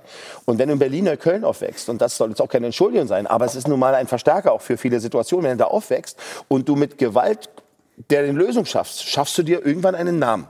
Und dann kommen welche, die fahren große Autos. Trotz, die haben etwas und die kommen zu dir. Und jetzt kommt die Gefahr. Mann, ein Typ wie du. Was willst du denn mal lernen? Willst du, willst du lernen? Bist war ich 15. Und dann kommen die und verführen dich. Die verführen dich und die geben dir Respekt. Mhm. So denkst du. Die geben dir Respekt. Zugehörigkeit. Zugehörigkeit, Anerkennung, Respekt. Und das ist so verführerisch und gefährlich. Und wenn du dann da eintrittst, weil du denkst, du bist dann wer, dann bist du, dann hast du eine Grenze überschritten, ohne es zu wissen oder zu bemerken. Und dann sind dir die Verführer, dann wirst du angelockt und machst das, das, das, das und bist Teil dieser Dynamik und machst Dinge. Ich war 18 Jahre kriminell. 18 Jahre. Ich habe mich von bestimmten Dingen ferngehalten, wo ich genau wusste, also das, das konnte ich mit mir selbst nicht, also Prostitution nicht, Drogen, so, all so ein Dings nicht. Aber ich habe Dinge getan, für die ich mich abgrundtief schäme, die falsch waren. Aber ich bin selber dadurch zu einem Buch geworden, zu einem Wissenden. Und was habe ich dir gesagt? Was habe ich damals gesagt? Wer trägt die Schuld dafür, dass meiner Familie, meinem Kind Leid angetan wurde? Wer ist derjenige? Wer hat sich entschieden, gewalttätig zu werden? Wer ist derjenige, der sich entschieden hat, auf die falsche Bahn zu gehen? Ihr könnt nicht die Schuld zu anderen geben, wenn die Schuld im Spiegel ist. Ihr seid diejenigen, die entscheiden, was richtig und was falsch ist. Und wenn ihr euch für den falschen Weg entscheidet, seid ihr die Einzigen, die das ändern können. Ich kann meine Vergangenheit nicht ändern. Ich muss damit leben und ich muss sie anerkennen. Aber es ist meine Pflicht und meine, meine Vorbildfunktion und meine Verantwortung. Aber vielleicht brauchtest du sie auch, um an den Punkt zu kommen, heute Kindern helfen zu können. Darauf will ich hinaus. Heute nehme ich genau das, um ihn und anderen zu unterstützen, seinen 800 Schülern, für die er mir zuständig ist, Hoffnung zu schenken hat Mobbing, nachdem ich da war, abgenommen? Ja. Habe ich euch geholfen? Mit Sicherheit, klar. Habe ich alles richtig gemacht. Aber dafür musste ich das erleben? Ich will, dass er es und andere nicht erleben. Ich will, dass keine Frau diese Gewalt erlebt. Meine Freundin, die ich damals hatte, war im vierten Monat schwanger. Ich war ein Draufgänger, ich konnte mich wehren. Aber ich konnte nicht verhindern, dass die, die mir schaden wollten, sich an den vergriffen haben, die ich liebe. Und die sind zu mir nach Hause gekommen, als ich nicht da war. Und sie wollten mir nur Angst machen. Und was ist daraus entstanden? Dass sie sie zu dritt geschlagen, getreten, vergewaltigt haben. Und mit dieser Schuld muss ich leben, denn sie hat dabei unser Kind verloren. Sie haben der Frau, die ich geliebt habe, unendlichen Schmerz zugefügt und ich muss damit leben, dass ich heute einen Sohn hätte, der 24 ist und der tot ist und damit zu leben, ist sehr schwer. Und deshalb mache ich den Politik auf meine Art und Weise und allen Schülern auf meine Art und Weise klar, wie wichtig es ist, sich gegen Gewalt, gegen Mobbing und für den richtigen Weg zu entscheiden. Weil das Leid, was ich erfahren habe, ich keinem anderen zumuten möchte. Deswegen die Prävention. Das Wichtigste, der Schlüssel ist immer Aufklärung. Du kannst mit Verboten nichts erreichen. Und jeder Mann, der eine Frau schlägt, hat irgendwann mal sich entschieden, selbst zum Schläger zu werden. Und diese Entscheidung, die hätte man entgegenwirken müssen. In dem Moment, was auch immer passiert ist oder warum immer er zum Täter geworden ist. Und deswegen ist wahrscheinlich dort jetzt bestätigt, wer einmal eine Frau und ein Kind schlägt, der zweite Schlag ist viel kürzere Distanz. Na klar, die Hemmschwelle ist überwunden. Einmal. Wenn ich Frauen sehe, die alleine, wenn du die Hand ausholst, nach hinten weichen, weiß ich, dass sie geschlagen wurde. Mhm. Das reicht mir schon. Die Bewegung reicht mir Praktische schon. Bewegung. Ist ganz klar. Mhm. Alexander, du wolltest was sagen. Passt das noch? Ja, ja, das passt ja. absolut. Ich glaube, du weißt wahrscheinlich gar nicht mehr. Ich war selber Opfer von Mobbing. Das, hat, das ist äh, auch erzählt. Ich wüsste, hast du ja, genau. gestanden. Ja, es waren 50 für was ein. ähm, Nein, und ähm, der Punkt ist der, es gibt von dem Punkt vom gemobbt werden zwei Ausgänge. Der eine ist, du machst es wie Carsten, das kann man ja glaube ich so sagen, das ist ja ein Fakt, du sagst ja selber. Bist zum Täter. Und ich habe selber, ich bin ja Opfer geworden und ich habe auch Morddrohungen bekommen und diverses. Wie habe ich es erzählt? Das war heftig. Ich habe die Schule gewechselt und damit einen Cut gemacht. Und habe mir überlegt, was kannst du für dich tun, damit andere das nicht erleben müssen. Und das ist natürlich auch ein Punkt, wo ich gedacht habe, ja, ich möchte selber mit Verantwortung übernehmen, mit Gestalten, damit sowas nicht passiert. Habe gedacht, nein, natürlich hätte ich das Mobben anfangen können und sagen, ich bin jetzt hier neu und ich mache mir jetzt einen Namen. Nein, Und ich habe auch damals klipp und klar meiner neuen Klasse gesagt, was mir widerfahren ist in meiner alten Schule. Und als ich dann nach einem halben Jahr Schülersprecher wurde, habe ich das auch den anderen Klassen gesagt, um über diese Thematik, ähnlich wie Carsten, in einem ganz kleinen Rahmen zu nur zu sprechen. Und ähm, entweder fängst du an, selber zu mobben oder gehst aktiv dagegen vor, was leider von den Mobbing-Opfern die wenigsten tun. Sie werden entweder zum Mittäter oder zum Täter. Richtig. In seltenen Fällen entscheiden sie sich dann irgendwie eine Aufgabe zum Amt zu übernehmen und das nicht zu tun. Ähm, obwohl man sagen muss, die Verführung, das klingt vielleicht jetzt böse, war groß, natürlich das selber dann zu machen. Ich habe mich aber dagegen entschieden, weil einfach das, wenn man logisch drüber nachdenkt, das tut man meistens in dem Fall nicht, es ja nichts bringt.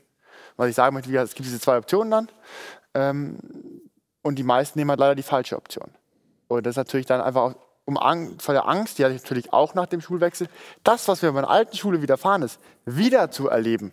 Natürlich hatte ich die Gedanken und denke mir, okay, du kommst aus eine neue Schule, sind die da genauso drauf? Und natürlich hat sich das von meiner alten Schule meine neue Schule rumgesprochen. Warum wechsle ich denn mitten im Jahr äh, Schule und warum kriegen die Eltern meiner Mitschüler eine Mail, dass ich als Notfall auf diese Schule komme? Natürlich wussten die das dann, aber offen damit umzugehen, zu sagen, das und das ist passiert, das und das zu sagen, mir geht, äh, ich möchte ja einen Neustart machen, das zollt viel mehr Respekt als weiterzumachen. Weil, weil, es, weil es den Mut zeigt, sich verletzlich zu zeigen. Und also ich kann nur mich, mich, mich, berührt es sehr aus dem Grund, weil auch ich Opfer von Mobbing war, weil äh, bei uns in der Schule gab es immer das Spiel Safari, da war ich in der achten Klasse und Safari bedeutete, dass also die gesamte Klassengemeinschaft die schweren Vorhänge runtergerissen hat. Ich war nun auch äh, leider in der Pöbelklasse drin, war selber irgendwie total zurückgenommen, eher, eher das liebe Kind. Äh, ich war total überfordert äh, mit dieser ich sage mal, äh, Gewalt äh, dieser Klasse grundsätzlich. Und die haben mich dann unter diesem Vorhang gejagt und haben mich darunter verprügelt. Ähm, und das ist etwas, wenn ich da heute drüber spreche, also so jetzt in der Öffentlichkeit habe ich es noch nie getan, aber weil es einfach so gut passt, äh, ist es Nein, das etwas. Ist, das ist genau das, was ausgelöst wird, wenn man offen ist. Genau. Es ist nichts wenn man anderes, sich was in der Schule mit zeigt. Schülern passiert oder wenn genau. ich in großen Firmen spreche, weil es ist ein Raum da. Der genau. öffnet einen Raum, in dem es okay Scham. ist. Du nimmst die Scham. Und, und da, darauf wollte ich hinaus, wie wichtig es ist, Räume zu öffnen, ja. Maya. Ja, absolut. Ich kann mich gerade so der Berührung sehr anschließen und das ist auch, ich muss so ein bisschen schmunzeln zum Thema Fügung, weil ich ähm, tatsächlich auch mal die Schule wegen Mobbing äh, gewechselt habe. Ähm, plus auch die Opferperspektive ähm, von äh, Gewalt kennen. Also, und ich würde da gern noch so was ergänzen oder auch mit, mit reingeben, ähm, jetzt äh, auf, an, auf der Ebene von einer weiblichen ähm, Perspektive. Aber also mir hat äh, mal ein Mann ins Gesicht geschlagen, ziemlich krass.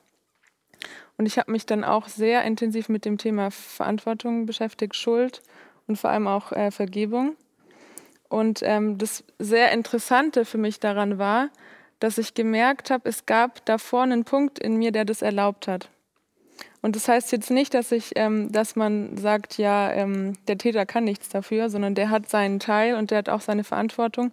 Und ich habe aber auch einen Teil, den ich reintrage und wo ich mitentscheide. Und das ist für mich ein ganz klarer Aufruf ähm, an Frauen auch für ähm, für eine Kraft und äh, Selbstermächtigung, weil das sind genau diese Momente, wenn man äh, zurückzuckt dass man ähm, in so eine äh, Position kommt. Und ich finde ähm, das ganz wichtig, so äh, mit reinzugeben. Also mhm. und vor allem auch dann mit der ähm, Schuld umzugehen. Und Kannst du es noch mal ein bisschen ja. näher erläutern? Weil ich glaube, das ist jetzt für viele erstmal schwierig nachzuvollziehen. Ja.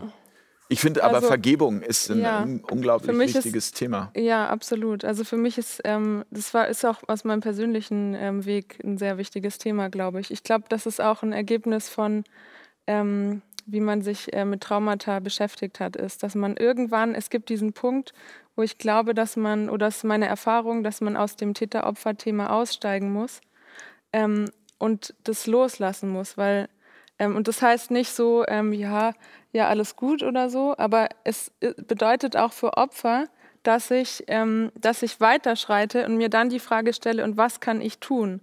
Und für mich war das Ergebnis, sowas passiert mir nie wieder und das ist mir nie wieder, wieder passiert.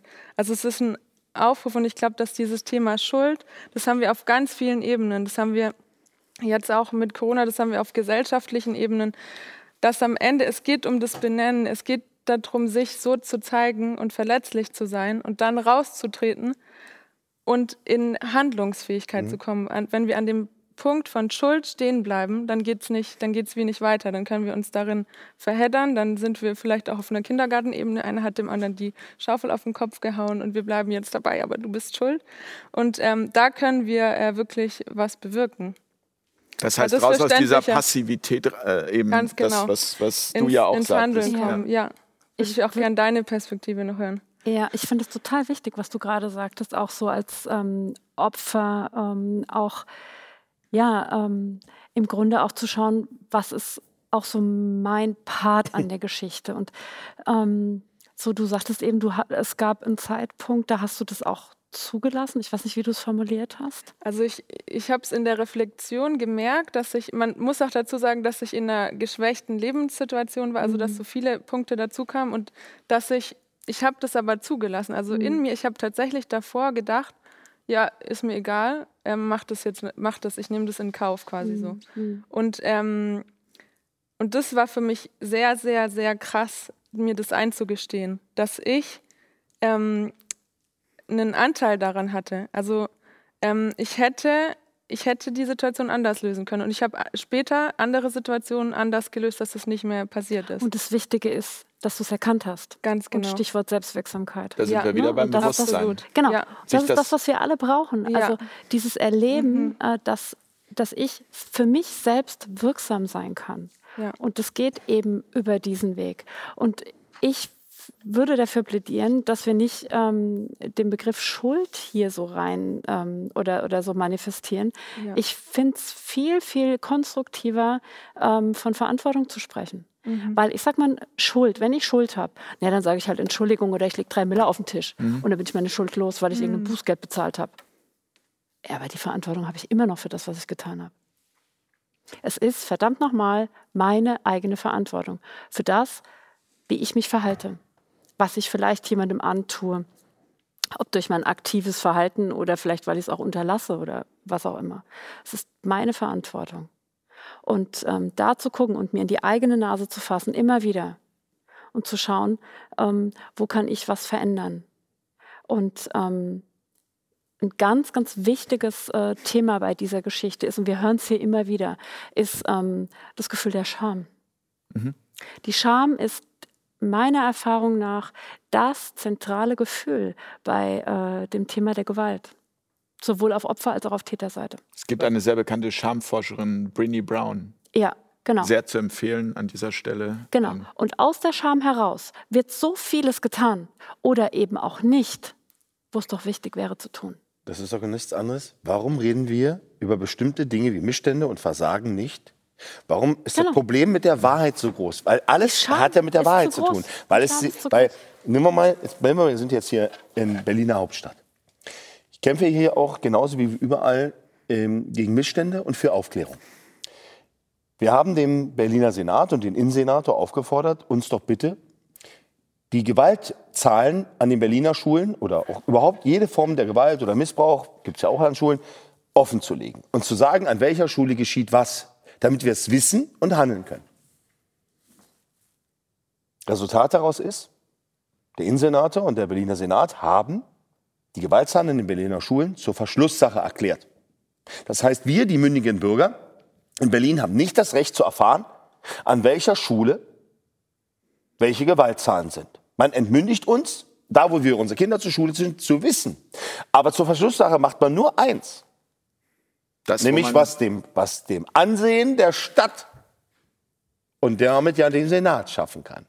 Also dieser Stadt Berlin, die Kriege überlebt hat, Genau. Bomber, die wird auch Mobbing überleben. Aber der Senat, wenn er nämlich zugeben müsste, er versagt an bestimmten Stellen, macht zu wenig Prävention, so gut wie gar nicht. Jedenfalls nicht richtige, zielgerichtete. Nein, da wird, wenn man Fragen stellt, etwas zur Verschlusssache gemacht. Und die Menschen, die die Fragen stellen, wie Fontane es schon gesagt hat, wenn man die Wahrheit nicht bekämpfen kann, bekämpft man den, der die Wahrheit sagt. Macht ihn, diskreditiert ihn, macht ihn unglaubwürdig, dann glaubt man nicht das, was er erzählt. Verschwörungstheoretiker. Das hat nicht mal mit Verschwörung zu tun. Das war ja Fontane nicht, sondern es geht einfach nur darum, da ist es natürlich ein Thema. Seit Jahren kämpfe ich in Deutschland gegen Mobbing, lege diese Zahlen offen, sage das. Und es wird ja immer wieder, wenn alleine jemand sagt, an meiner Schule gibt es kein Mobbing. Ich sage, dann, dann sage ich, wissen Sie was, ich muss mich nur fünf Minuten vor Ihre Schule stellen. Dann kommen die Schüler auf mich zu und ich muss noch fragen, erzählt mal, was ist denn hier los? Da erzählen die mir alles, die erzählen mir alles. So, und entscheidender Fakt ist, den zu, zu, zu, zu, zu, nicht zu bringen, sondern zu motivieren, zu anzuerkennen, es gibt die Probleme. Hier wie draußen, überall. Ich gehe offen damit um, dann kann ich meinen Schülern helfen, es zu erkennen, kann meinen Lehrern helfen, es zu bekämpfen und kann die Eltern mit dazu gewinnen, dazu zu stehen, ihre Verantwortung zu übernehmen. Mit dem haben wir nicht, mache ich es nur schlimmer. Weil wenn ein Schulleiter sagt, an meiner Schule gibt es keine Probleme, geht für Drogenprävention genau gleiche, macht er keine Prävention. Weil er braucht sie ja nicht, er hat keine Probleme. Das größte Problem, was wir in Deutschland haben, ist das Problem mit dem Bewusstsein, der Verantwortung, mit der Wahrheit. Ja, und mit der, also weil der Schulleiter, weil wir, wir haben auch keine Geh Fehlerkultur. viel höher, geh, geh viel höher, geh zum Bildungsminister, geh. Ich wollte sagen, das liegt nicht am Schulleiter. Nein, der Schulleiter ist nur ein ganz kleines Ding. Wenn er von oben im Stich gelassen wird bei dem Thema, vor, folgt er nur der Dynamik, besser nicht sagen, sonst kriege ich von oben Druck. Von oben muss kommen, ey, wir wissen, dass es an jeder Schule ist, wir gehen offen damit um und, und das ist eine meiner Forderungen in den Gesetzesentwürfen, Prävention und Aufklärung an den Schulen darf kein kann, sondern ein muss sein. Dann kann kein Schulleiter sagen, ich brauche es nicht, weil ich muss es ja machen, weil das ist ja ein, eine Präventionsmaßnahme. Viele würden diese Thematik auch ganz anders handhaben. Das muss man mal ehrlich sagen. Wenn ein Schulleiter oder wenn es heißt, es muss Präventionsarbeit geleistet werden, würde ein Schulleiter damit deutlich offener umgehen und sagen, ja, es gibt an meiner, Mobbing äh, meiner Schule Mobbing, ja, und es ist ja, ohne das runterzuspielen, kein Drama. Das ist ja leider mit ein Selbstverständnis, dass es eine Aus der Schule Gesellschaft. Gibt. Aus Ja, der Gesellschaft. das ist ja kein Drama zu sagen, es gibt Mobbing und das zu erkennen, aber der erste Schritt, diese Einsicht ist ja der erste Schritt zur Besserung. Ja, aber wir, wir dürfen halt keine Fehler alles. machen und, und wir schämen uns dafür. Richtig, es ist ein Schamgefühl. Ja. Es ist ein Scham oder die Angst, als Reputation zu lassen. Und ich muss auch wirklich sagen, das sage ich immer wieder zu den Bildungsministern und jetzt mit Nachdruck, auch politisch, hört auf, den Schulleitern zu suggestieren, wenn, ihr, wenn es Probleme an eurer Schule gibt, dann habt ihr eure Schule nicht unter Kontrolle. Keiner kann in einer digiti- digitalen Welt 400, 500, 600, 800 Schüler unter Kontrolle haben. Das geht gar nicht. Kontrolle ist eine Illusion. Ihr könnt ihnen nur helfen, indem ihr sie aufklärt und alle und die Eltern auch mit in die Verantwortung nimmt. Funktioniert denn diese Aufklärung, diese Arbeit, die man bisher analog machen konnte und die ja diese Räume öffnen, das, was wir jetzt auch in dieser Sendung oder was ich auch bisher gelernt habe, wie wichtig das ist, funktioniert das auch digital? Also im Moment geht es ja nur digital. Wir haben den Lockdown. Also, also kann man im Moment auch da helfen oder ist das... Äh, Ich finde es total schwierig. Also das geht sicher, ja, es ist äh, sicher besser als gar nichts. Also du meinst jetzt, ob wir Angebote vorhalten können, Ja.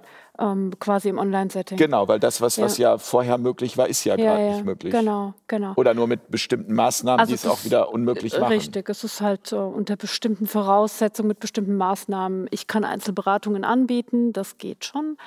Ähm, biete aber zusätzlich auch Beratungen per Video an ähm, oder eben telefonische Beratung, aber das ist kein Vergleich. Das ist kein Vergleich. Also man braucht diese Präsenz, dieses Feeling. Und wenn ich das meinen Klienten freistelle, ich habe äh, den Raum und ähm, wir haben äh, die, die strukturellen Voraussetzungen, dass wir auch ähm, wirklich Face-to-Face-Beratungen anbieten können, die nehmen das alle an. Die wollen alle da sitzen und kommen. Also Alexander, ja. Das stimmt und das ist ja auch ähnlich. Da kannst ja, das geht ja im Unterricht los. Digitaler Unterricht, Präsenzunterricht ist ein Unterschied. Aber einen Aspekt möchte ich reinbringen: Es ist nicht so gut übermittelbar. Aber man würde sich ja auch aus der Verantwortung zu entziehen, das nicht anzubieten. Das ist das Gleiche ist- im Unterricht. Das nichts anzubieten wäre auch. ver- Nehmen wir mal jetzt hier, was wir gerade machen. Der Zuschauer sieht, wie vier oder fünf Personen an einem Tisch sitzen und miteinander sprechen. Wir könnten ja auch alle für den Zuschauer sichtbar auf allen fünf Monitoren sind. Da würde er das nicht annähernd so wahrnehmen, weil nämlich die, die Dynamik fehlt. Aber es ist trotzdem besser, sag's mal, als gar nichts. Und da spielt es natürlich auch eine Rolle, wie gut ist der, der es präsentiert bei einem Thema. Du bist natürlich ganz nah an einem Opfer dran. Das ist natürlich noch anders, als wenn du eine präventive Maßnahme machst, wo du generell ansprichst. Da kannst du, da, das geht schon. Also ich sage mal so, wenn ich das mit euch machen würde, würde es eine bestimmte Wirkung, haben, aber niemals die, als wenn ich gleich im Raum bin. Nein. Wir können uns eine CD anhören. Von, dem, von, von, unseren, von unserer Musik, die wir mögen. Glasklar, wir sitzen daneben. Oh, toll. Du bist auf dem gleichen Konzert, sitzt in der letzten Reihe. Du hörst nur Gegröle, aber du bist dabei. Oh, Und es sind andere Menschen Die da. und es ist- Emotionen, es sind die Emotionen, die in der digitalen Version fehlen. Diese Emotionen, dies, die Körpersprache, das fehlt. Die Augen, die Mimik, alles fehlt. Die Empathie kannst du nicht so. Du stimmst mir grundsätzlich zu, dass gar nichts zu machen ja auch Verantwortung Auf jeden oder? Fall. Auf jeden Fall. Ich würde sagen, jetzt in so einer Situation nehme ich jeden Rettungsring. Und das, das Schlimme ist, sie machen ja noch nicht mal da Prävention. Also nimm ja noch nicht mal digitale Prävention an, sondern alles ist im Corona-Nebel. Das ist Thema Nummer eins. Und alles andere muss liegen bleiben. Und das ist ein Riesenfehler. Meier? Ja. Ja, also für mich, ich komme natürlich auch nochmal so aus einer, äh, ander, mit einem anderen Blick auf Medien und ich merke auch da wieder so voll ähm, den starken Impuls von, ähm, also dieses Thema von, ich, ich gehe immer mehr davon weg, ja, die anderen da draußen, also so wie dieses, das gibt es eigentlich nicht. Oder ja, es gibt die da, aber es gibt da vielleicht welche oben, die entscheiden. Aber es gibt auch hier uns. Und ähm, jetzt zum Beispiel bei äh, Weltvision machen wir es so, dass wir wir machen es einfach. Also wir machen einfach Medien, die, die inspirieren sollen, die hoffnungsvolle Formate zeigen, wo wir eigentlich nur auf Herz-zu-Herz-Ebene sprechen und wo wir vor allem auch mit unterschiedlichen Menschen sprechen. Und äh, das Schöne ist, dass es so entstanden ist, eigentlich aus einer Gruppensituation mit ähm, jungen Menschen, wo wir uns äh, getroffen haben ähm, in einem Netzloch ja, ohne Medien, mit der Frage so, ja, ähm, hey, was können wir eigentlich äh, anders machen? Wie könnten wir eigentlich zusammen leben? Und daraus sind ganz viele Projekte entstanden. Und ähm, jetzt sind wir auf so einer Ebene von, dass wir schauen, dass wir genau in diese Medienbereiche reinkommen, ja, auf Instagram und so weiter, ja, bei jungen Menschen andocken, die wir selber ja auch sind, und da was Neues zeigen. Und eigentlich sollte das Ziel sein, Selbstermächtigung und hey, ähm, du, du kannst das machen. Also jeder von uns kann das tun. Aber man muss einen Aspekt sehen, Hoffnung machen ist wichtig, um Gottes Willen. Aber man muss auch, das ist auch bei den Medien so meine Meinung, natürlich, man muss sagen, es werden bessere Zeiten kommen, da stimme ich absolut und es ist auch richtig, das zu machen. Aber man darf, so schlimm alles ist, man darf auch niemals die Augen vor der Wahrheit zumachen.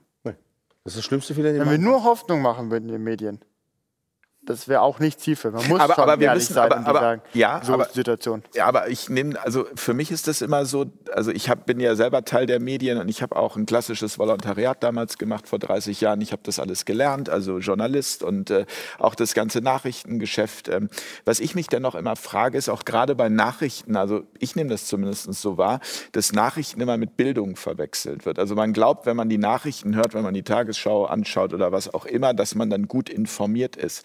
Ähm, ich sage aber eher, ähm, es ist andersrum. Also die Information bzw. die Bildung, die muss ich mir halt selber irgendwie holen, weil ähm, was nützt mir eine Nachricht? Ich sage es jetzt mal vom anderen Ende der Welt, die mich nur in Ohnmacht versetzt, die mich aber nicht handeln lässt. Also das ist ja das, die meisten Nachrichten, die wir kommen, versetzen uns in Ohnmacht. Ja, ohne Macht sein. Also wir hören irgendwie jetzt zum Beispiel Katastrophe in Indien. Furchtbar, keine Frage. Ähm, dann hören wir danach irgendwie die nächste Katastrophe. Und, die, und so gehen wir schlafen, so gehen wir ins Bett. Und dann stehen wir morgens wieder auf, kommen am Kiosk vorbei, lesen die Bildzeitung, die nächste Katastrophe. Das lähmt uns doch. Also ich, ich glaube, das ist nicht das, was uns wirklich weiterbringt. Man muss ja die Ende. Mischung finden. Also ich persönlich, vielleicht habe ich da eine andere Ansicht, finde es schon, man muss schon erzählen, was läuft am anderen Ende der Welt. Man muss sich eine Meinung bilden, wo läuft es woanders, wie soll es denn hier nicht laufen, Gottes Willen. Aber es stimmt schon, man muss auch dieses Hoffnungsvolle drin sehen. Absolut. Nein, man das muss- Negative ist auch nicht mal richtig. man muss, also man, ich finde, Nachrichten sind dann gut, wenn ich dann auch handeln kann. Also wenn sie in meinem Mikro-Makrokosmos zum Beispiel stattfinden und ich was tue, das, was ich nämlich kann. Du zum Beispiel, der sagt irgendwie, ich äh, helfe Kindern, Jugendlichen dabei, dass sie aus dieser Gewaltspirale rauskommen, dass sie aus der Abwärtsspirale rauskommen. Das ist für mich etwas, ähm, das ist Handeln, was wertvoll ist. Aber Nachrichten konsumieren, um mich informiert zu fühlen, die mich dann aber einfach nur runterziehen, die haben für mich nicht diesen Wert. Und ich glaube, davon haben wir zu viel. Naja, ich denke, hier ist das Stichwort einfach die Konstruktivität. Und ähm, wie, wie, wie gehe ich mit solchen Informationen um? Diese sogenannten Nachrichten. Also wo informiere ich mich und so weiter. Aber das ist vielleicht nochmal ein anderes Thema für eine Ja. andere Sendung. Ja. Ähm, Medienkompetenz. halt. ja, ja, ja, genau, genau. Und ähm, es ist ja die Frage, wie gehe ich damit um und was mache ich daraus? Und welche Möglichkeiten habe ich auch und mit wem umgebe ich mich eigentlich? Aber das ist genau das, was ich meine. Was mache ich daraus? Was Ja. mache ich jetzt aus dieser Information? Ja. Ja, und wenn ich dann was machen kann, dann ist es etwas, was sehr wertvoll auch für die Gesellschaft ist. Wenn ich es nur konsumiere, um das Gefühl zu haben, ich bin dabei, ich bin informiert, um am Ende vielleicht auch Mitgefühl zu zeigen, das ist alles schön und gut, aber ich behaupte, dass bei den meisten diese Art geistige Hygiene, die sie eben nicht betreiben, dazu führt, dass sie in die Abwärtsspirale kommen. Und ich habe gelernt, man kann entweder nur in der Abwärtsspirale sein oder in der Aufwärtsspirale. Und, Und wenn, wenn du sagst, ähm, ne, dann kommt vielleicht so ein Gefühl der Ohnmacht dazu. Genau. Da sage ich dann, oh, Vorsicht, jetzt könnte es schon wieder gefährlich werden, weil Stichwort Ohnmacht, ähm, Hilflosigkeit ohne Macht, wie du Genau. sagst, dann könnte da auch wieder relativ schnell irgendeine Form von Gewalt draus entstehen. Und die Manipulation, die dahinter steckt. Also ein Freund von mir hat mal gesagt, Nachrichten halt, weil wir sollen uns danach richten. Die deutsche Sprache ist ja immer sehr präzise. Das ist halt einfach auch ganz viel Manipulation. Wir sollen halt irgendwie in eine bestimmte Richtung denken. Das, Ja, ich wollte auch noch an der Stelle ergänzen, für mich ist das Ziel Hoffnung. Also ich glaube, dass es so ist, dass wir ganz genau an diese Punkte hingehen müssen, dass wir sowas machen müssen, wie dass wir in Transparenz gehen und hingehen und fragen, hey, was, was bewegt dich wirklich? Was, was passiert da eigentlich vor Ort?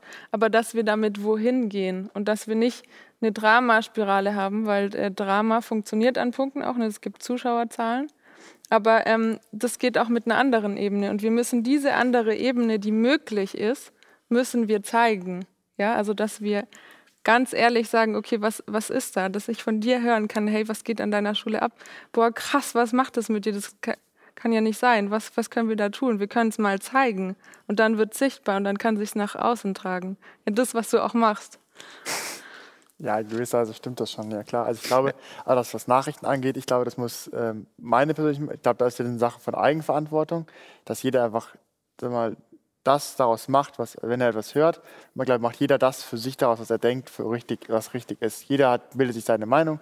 Ich glaube, das ist einfach ein wichtiges Stichwort, dass ähm, der eine sagt, das ist Manipulation, der andere sagt, das ist äh, informationslos und ich bilde mir eine Meinung daraus. Ich glaube, das sind ganz verschiedene Aspekte, wo wir wieder am Thema Medienkompetenz wären. Kommt aber auch immer auf die Persönlichkeit an. Es gibt natürlich immer, das sind schon bestimmte Dinge, die uns an, bei uns angelegt sind. Es gibt welche, die lassen sich schneller manipulieren und verführen. Und es gibt welche, die hinterfragen viel mehr. Und normalerweise sollten wir alle so etwas, was ich immer auch zu euch gesagt habe, auch zu meinen Kindern, egal, wenn du etwas nicht verstehst, hinterfrage es. Mache es nicht, weil andere es dir sagen. Nicht deshalb. Folge nicht einfach blind, sondern hinterfrage. Du willst es verstehen und wenn du es verstanden hast, dann kannst du es auch machen. Denn das, ist sehr, sehr wichtig. Das geht aber nur, wenn du frei aufwachsen kannst. Richtig, klar. Wenn du dich frei Natürlich. fühlst und wenn du dich vor allem sicher fühlst. Richtig, genau. Vollkommen Und, klar. und, und wenn du Fakten hast. Äh, Wirklich Fakten, nicht Meinungen, aber wie, sondern wie kann, Fakten. Aber wie kann ich als Kind, du hast es ja gerade gesagt, ne? du, du hast deinen Kindern ähm, dieses kritische Denken ähm, versucht Mehr beizubringen. als ich äh, manchmal gebrauchen kann. Ja. Ich teile das mit dir. Das geht mir genauso. Schöne Grüße an die Kinder. Ähm, nein, aber ne, das ist ja genau das Thema. Also wie frei kann ich mich als Kind fühlen? Wie sehr darf ich mir das erlauben? Ähm, kritisch zu hinterfragen oder werde ich sofort wieder gedeckelt und kriege ich sofort wieder eins von oben, ähm, ja, also wohin auch immer. Ja, ja. Ob es äh, physisch ist oder ähm, auf der anderen Ebene. Verbal. Genau, ja. Hast sowieso keine Ahnung. Das wäre die genau, verbale ganz genau. Härte. Ja, und du bist ein Kind und du hast still zu sein. Oder du tust, was ich dir sage. Ja, ja. Und das, hat ist das Thema teilweise- der Gewalt. Das stimmt, aber grundsätzlich das muss man schon sagen, dass sich gerade in der Pandemie, durch die Pandemie, was zumindest die Schulvertretung angeht jetzt, das ist in Gottes Willen nochmal eine andere Thematik, Mobbing und Co., aber das, die Schülervertreter oder wir Schülervertreter haben eine Stimme, das hat sich verbessert. Also diese Kommunikation, die ist tatsächlich hergestellt worden. Ähm, ob wir alles verstehen, was die Bildungsministerien machen, das ist eine ganz andere Sache wieder, wo wir transparent sind und so weiter. Also die Kommunikation, die wurde tatsächlich schon besser hergestellt, dass man in den Austausch tritt und so weiter. Ob, das, ob das nur gemacht wird, um zu sagen, ja, ähm, ihr Schüler, wir müssen euch jetzt mal anhören und dann ist gut. Äh, in manchen Bereichen klappt das schon ziemlich gut, dass Politiker sagen, wir hören uns mal an und wir nehmen das mit und wir versuchen es auch umzusetzen. Also das muss man sagen, das hat teilweise besser geworden durch die Pandemie, was Schulbetrieb angeht. Und ich finde, da sind wir auch bei einem ganz äh, äh, spannenden Thema, also so diese Generationenbegegnung. Ähm, wo, wo auch sowas aus einer äh, Geschichte rauskommt, was ja davor schon, schon da war, so vor der Pandemie, dieses Thema von, dass viele junge Menschen sagen, ja, ähm, was habt ihr uns für eine Welt hinterlassen? Ja, also sowas wurden da für Entscheidungen getroffen. Da wurden Entscheidungen getroffen, die ähm, nicht mal für die eigene Generation tragbar sind. Und auf der anderen Seite, ähm, was man jetzt so mehr von, von Eltern auch hört oder den älteren Generationen, ähm, ist sowas von, ähm, ja, also ihr müsst jetzt äh, mitmachen, ihr müsst jetzt quasi das System auch halten und was ja jetzt auch gerade so ein besonderes Thema ist. Und äh, ich finde es jetzt richtig schön zu hören. Das glaube ich auch, dass das das sehr Relevante ist, dass wir mit den Generationen ähm, in Begegnung kommen und da das erkennen, okay, was, was, wo können wir da ansetzen? Und zwar zusammen mit den Kompetenzen von den jungen Menschen, die kommen und den Älteren, die schon da sind. Man muss halt jeden seinen, sagen wir, seinen Respekt zollen. Ich meine, auf der einen Seite, die älteren Menschen haben wahnsinnig viel Lebenserfahrung, die haben viel mitgemacht, die haben auch mit Sicherheit in vielen, das gebe ich offen zu, mit Sicherheit auch mehr Durchblick als ich als Beispiel. Aber wenn man es auch so sehen, sagst du ja auch gerne, die Kinder sind die Zukunft. Ja. Und man muss mit der Zukunft arbeiten, nicht gegen die Zukunft. Es ist ganz, ganz wichtig, dass man, du meinst, du meinst damit Treffen der Generation, dass man von allen etwas mitnimmt. Es kann nicht sein, dass man halt sagt, wir sind die mit der Erfahrung und wir wissen schon, wir wissen schon, was wir tun. Ja, das ist aber die Zukunft. Und ihr tragt viel Dinge aus der Vergangenheit. Wir haben übrigens keine eine Wählscheibe mehr. Wir sind mittlerweile bei Smartphones und es geht weiter. Die Zeit wird immer schneller. Wir dürfen weder die, wir dürfen auf gar keinen Fall die älteren Menschen vergessen, aber wir dürfen auf gar keinen Fall die jungen Menschen, sagen wir mal, nicht ernst nehmen. Die, die sind die Zukunft. Und, und davon mal abgesehen, sie sind die, die für uns, die jetzt die Generation sind, die, sagen wir mal, führen, wenn man das so jetzt benutzen will, die später für uns sorgen. Und wenn wir ihnen jetzt nichts mitgeben, dann sind wir später die Leidtragenden dafür, dass die uns nämlich vergessen. Und deswegen ist es so wichtig, dass sie alle zusammenkommen und gemeinsam Lösungen finden. Und darin liegt, das ist das einzige Positive, was ich sehe, dass durch dieses Wachrütteln, was wir jetzt durch diesen ganzen, sorry, Scheiß haben, der jetzt gerade in der Gesellschaft passiert, ob durch Corona, mit Corona, um Corona, dass durch das ganze Ding vielleicht mal ein Ruck durch uns als Gesellschaft geht und wir alle mal aufwachen, uns an die eigene Nase fassen und uns mal fragen, was können wir denn zur Verbesserung des Ganzen tun? Ich finde es ein schöner Gedanke ähm, zum Schluss dieser Runde. Julia, was können wir zur Verbesserung tun? Hast du Ideen, hast du Konzepte? Neben dem, was du ohnehin schon machst? Ich glaube, wenn ich die Konzepte hätte, dann weiß ich nicht, wäre alles toll und hätten wir Friede, Freude, Eierkuchen. Da hätte ich nämlich schon unter das Volk gebracht.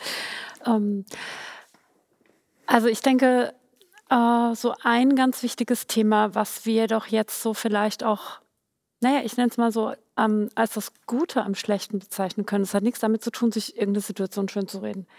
Ähm, aber zumindest, ne, Stichwort Krise als Chance und so, diese ganzen Geschichten. Ähm, die Frage, und das geht so ein bisschen in deine Richtung auch, ähm, oder was du auch vorhin sagtest, so die zentrale Frage, ähm, die wir jetzt nochmal vielleicht erleben dürfen, äh, weil wir es fühlen, wie will ich leben? Und wer bin ich wirklich? Wo will ich hin? Wie will ich es haben? Wie erlebe ich gerade die Politik? Ich finde, wir sind im Moment so politisiert, wie ich das in meinen 45 Jahren noch nie erlebt habe. Äh, was davor war, kann ich wenig sagen, nur aus den Geschichtsbüchern. Da sind wir halt alle vier Jahre mal zur Wahl gegangen, haben ein Kreuz äh, gemacht und jetzt ja, fangen wir plötzlich also, an. Wählen äh, war für mich immer wichtig, so bin ich ja. auch aufgewachsen und so macht ein Kreuz, ja. Ähm, aber viel mehr jetzt nicht unbedingt. Ähm, aber jetzt, wir sind so politisiert, äh, dass ich finde das gut. Ja. Ich finde das total gut. Was ich nicht so gut finde, ist so jetzt so ein Politiker-Bashing zu betreiben. Also ähm, ich bin froh, dass ich kein Politiker bin, gerade keine Politikerin, ähm, will es auch gar nicht sein, aber dass wir ein Bewusstsein entwickeln, auch die Medien hinterfragen. Auch das haben wir so stark nie getan wie jetzt. Und wie, wie sehr sind wir miteinander verbunden? Wir werden gerade alle getrennt. Wir erleben Trennung auf allen Ebenen und wir leiden wirklich mehr oder weniger alle darunter. Und manchmal geht es eben wirklich auch in den suizidalen Bereich, was du vorhin ja auch berichtet hast. Aber wir leiden alle mehr oder weniger unter dieser Trennung. Und das sich nochmal ähm, bewusst zu machen, so will ich es haben. und sich an die eigene Nase zu fassen und die Verantwortung dafür zu übernehmen. Was kann ich in meinem kleinen Bereich dazu beitragen? Wie gehe ich mit meinen Kindern um? Wie gehe ich mit meinen Nachbarn um? Mit meinen Freunden, mit meinen Kollegen, mit meinen Klienten? Einfach mit, mit meinem nächsten und weiteren Umfeld. Und ohne das jetzt allzu philosophisch zu meinen, ähm, die Liebe ist die stärkste Kraft. Ja. Alexander, äh, du als Bildungsminister in Bayern. Hoffentlich komme ich aus dem Bildungssektor raus. ähm, nein, ich, ich merke diese Politisierung, sag ich mal, schon stark. Und ich finde es auch wichtig, und das fällt mir auf, seit der Pandemie, das war früher nie der Fall. Wir sprechen wirklich über Alltagspolitik in den Schulen. Und das ist nicht nur in meiner Schule, sondern auch in anderen Schulen. Wir beschäftigen uns wieder damit.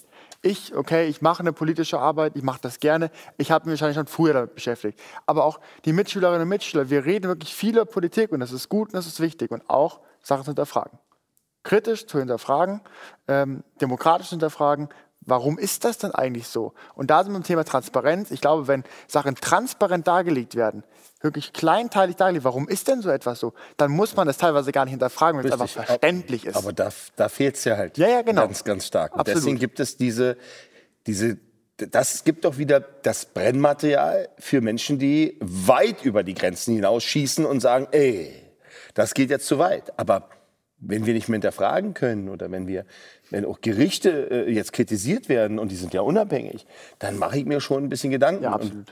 Und der ein oder andere Politiker, um jetzt keine Namen zu nennen, hat ja jetzt auch mal gesagt, Mann, ja, stimmt, wir sind da nicht transparent genug und nichts weiter haben auch diese 50 Schauspieler ja eigentlich gewollt. Transparenz. Jetzt kann man darüber diskutieren, ob das bei allen nur gut ankam oder nicht gut ankam, aber es hat auf eines auf jeden Fall gefördert dass wir mal wieder darüber, oder dass wir auch mal darüber reden. Ja. Und wenn wir in einer Demokratie nicht mehr hinterfragen können, nicht mehr kritisieren können und nicht über die Wahrheit sprechen oder über Transparenz. Ohne gleich in irgendeine Ecke gestellt Ohne eine Ecke zu bekommen. Ja. Gleich den Aluhut oder den Nazi-Schild oder was weiß ich aufzubekommen. Ich sag mal, wo kommen wir denn da hin? Ja, dass, dass, dass wir leider so eine Menschen haben. In einer freiheitslebenden Demokratie müssen wir damit leben und die Demokratie muss das aushalten, dass es auch Leute gibt, die ja, weit, weit, weit weg sind von der Realität. Aber auch die Politik muss wieder zurück zur Realität kommen. Die haben die Bodenhaftung vollkommen verloren. Die haben den Bürger verloren. Und das ist aber auch unsere Verantwortung. Ja. Ich stimme dir total zu. Hm. Ähm, aber das ist wieder die Verantwortung irgendwie wiederhole ich mich gerade die ganze Zeit. Aber, aber das ist ein wichtiger ist, Aspekt, ja. Es ist wieder ist, unsere Verantwortung, ja, ja. auch da aufmerksam drauf zu machen mhm. und nicht einfach nur zu schweigen, sondern ähm, ja, vielleicht auch ähm, ne, äh, dieses Video zu, zu kommentieren, weiß ich nicht, zu teilen, ähm, von dem du gerade gesprochen hast. Ich fand es übrigens genial. Ich finde es genial. Die Aktion der Schauspieler. Total. Ich finde die super. Super. Ähm, über einzelne Filme kann man da vielleicht streiten, aber. Aber nicht in der Masse. Nein, Nein. genau es ist endlich mal benannt worden und ähm, es ist jetzt ein, ein Diskurs losgetreten ähm, worden, der vielleicht so gar nicht hätte stattgefunden. Richtig. Ich finde es total gut. Und da geht es darum, dass wir uns bewusst werden, was wollen wir eigentlich und wo, was können wir vertreten. Mhm. Und ähm, eben sich nicht einschüchtern zu lassen. Und nur weil vielleicht irgendwie andere lauter sind oder nicht. Ähm, und auch immer wieder ähm, mich ganz klar abzugrenzen, zu sagen, nur weil ich denen die Meinung habe, bin ich aber nicht rechts und kein Aluhutträger und keine Verschwörungstheoretikerin. Sondern ich nehme wahr, erlebe ja.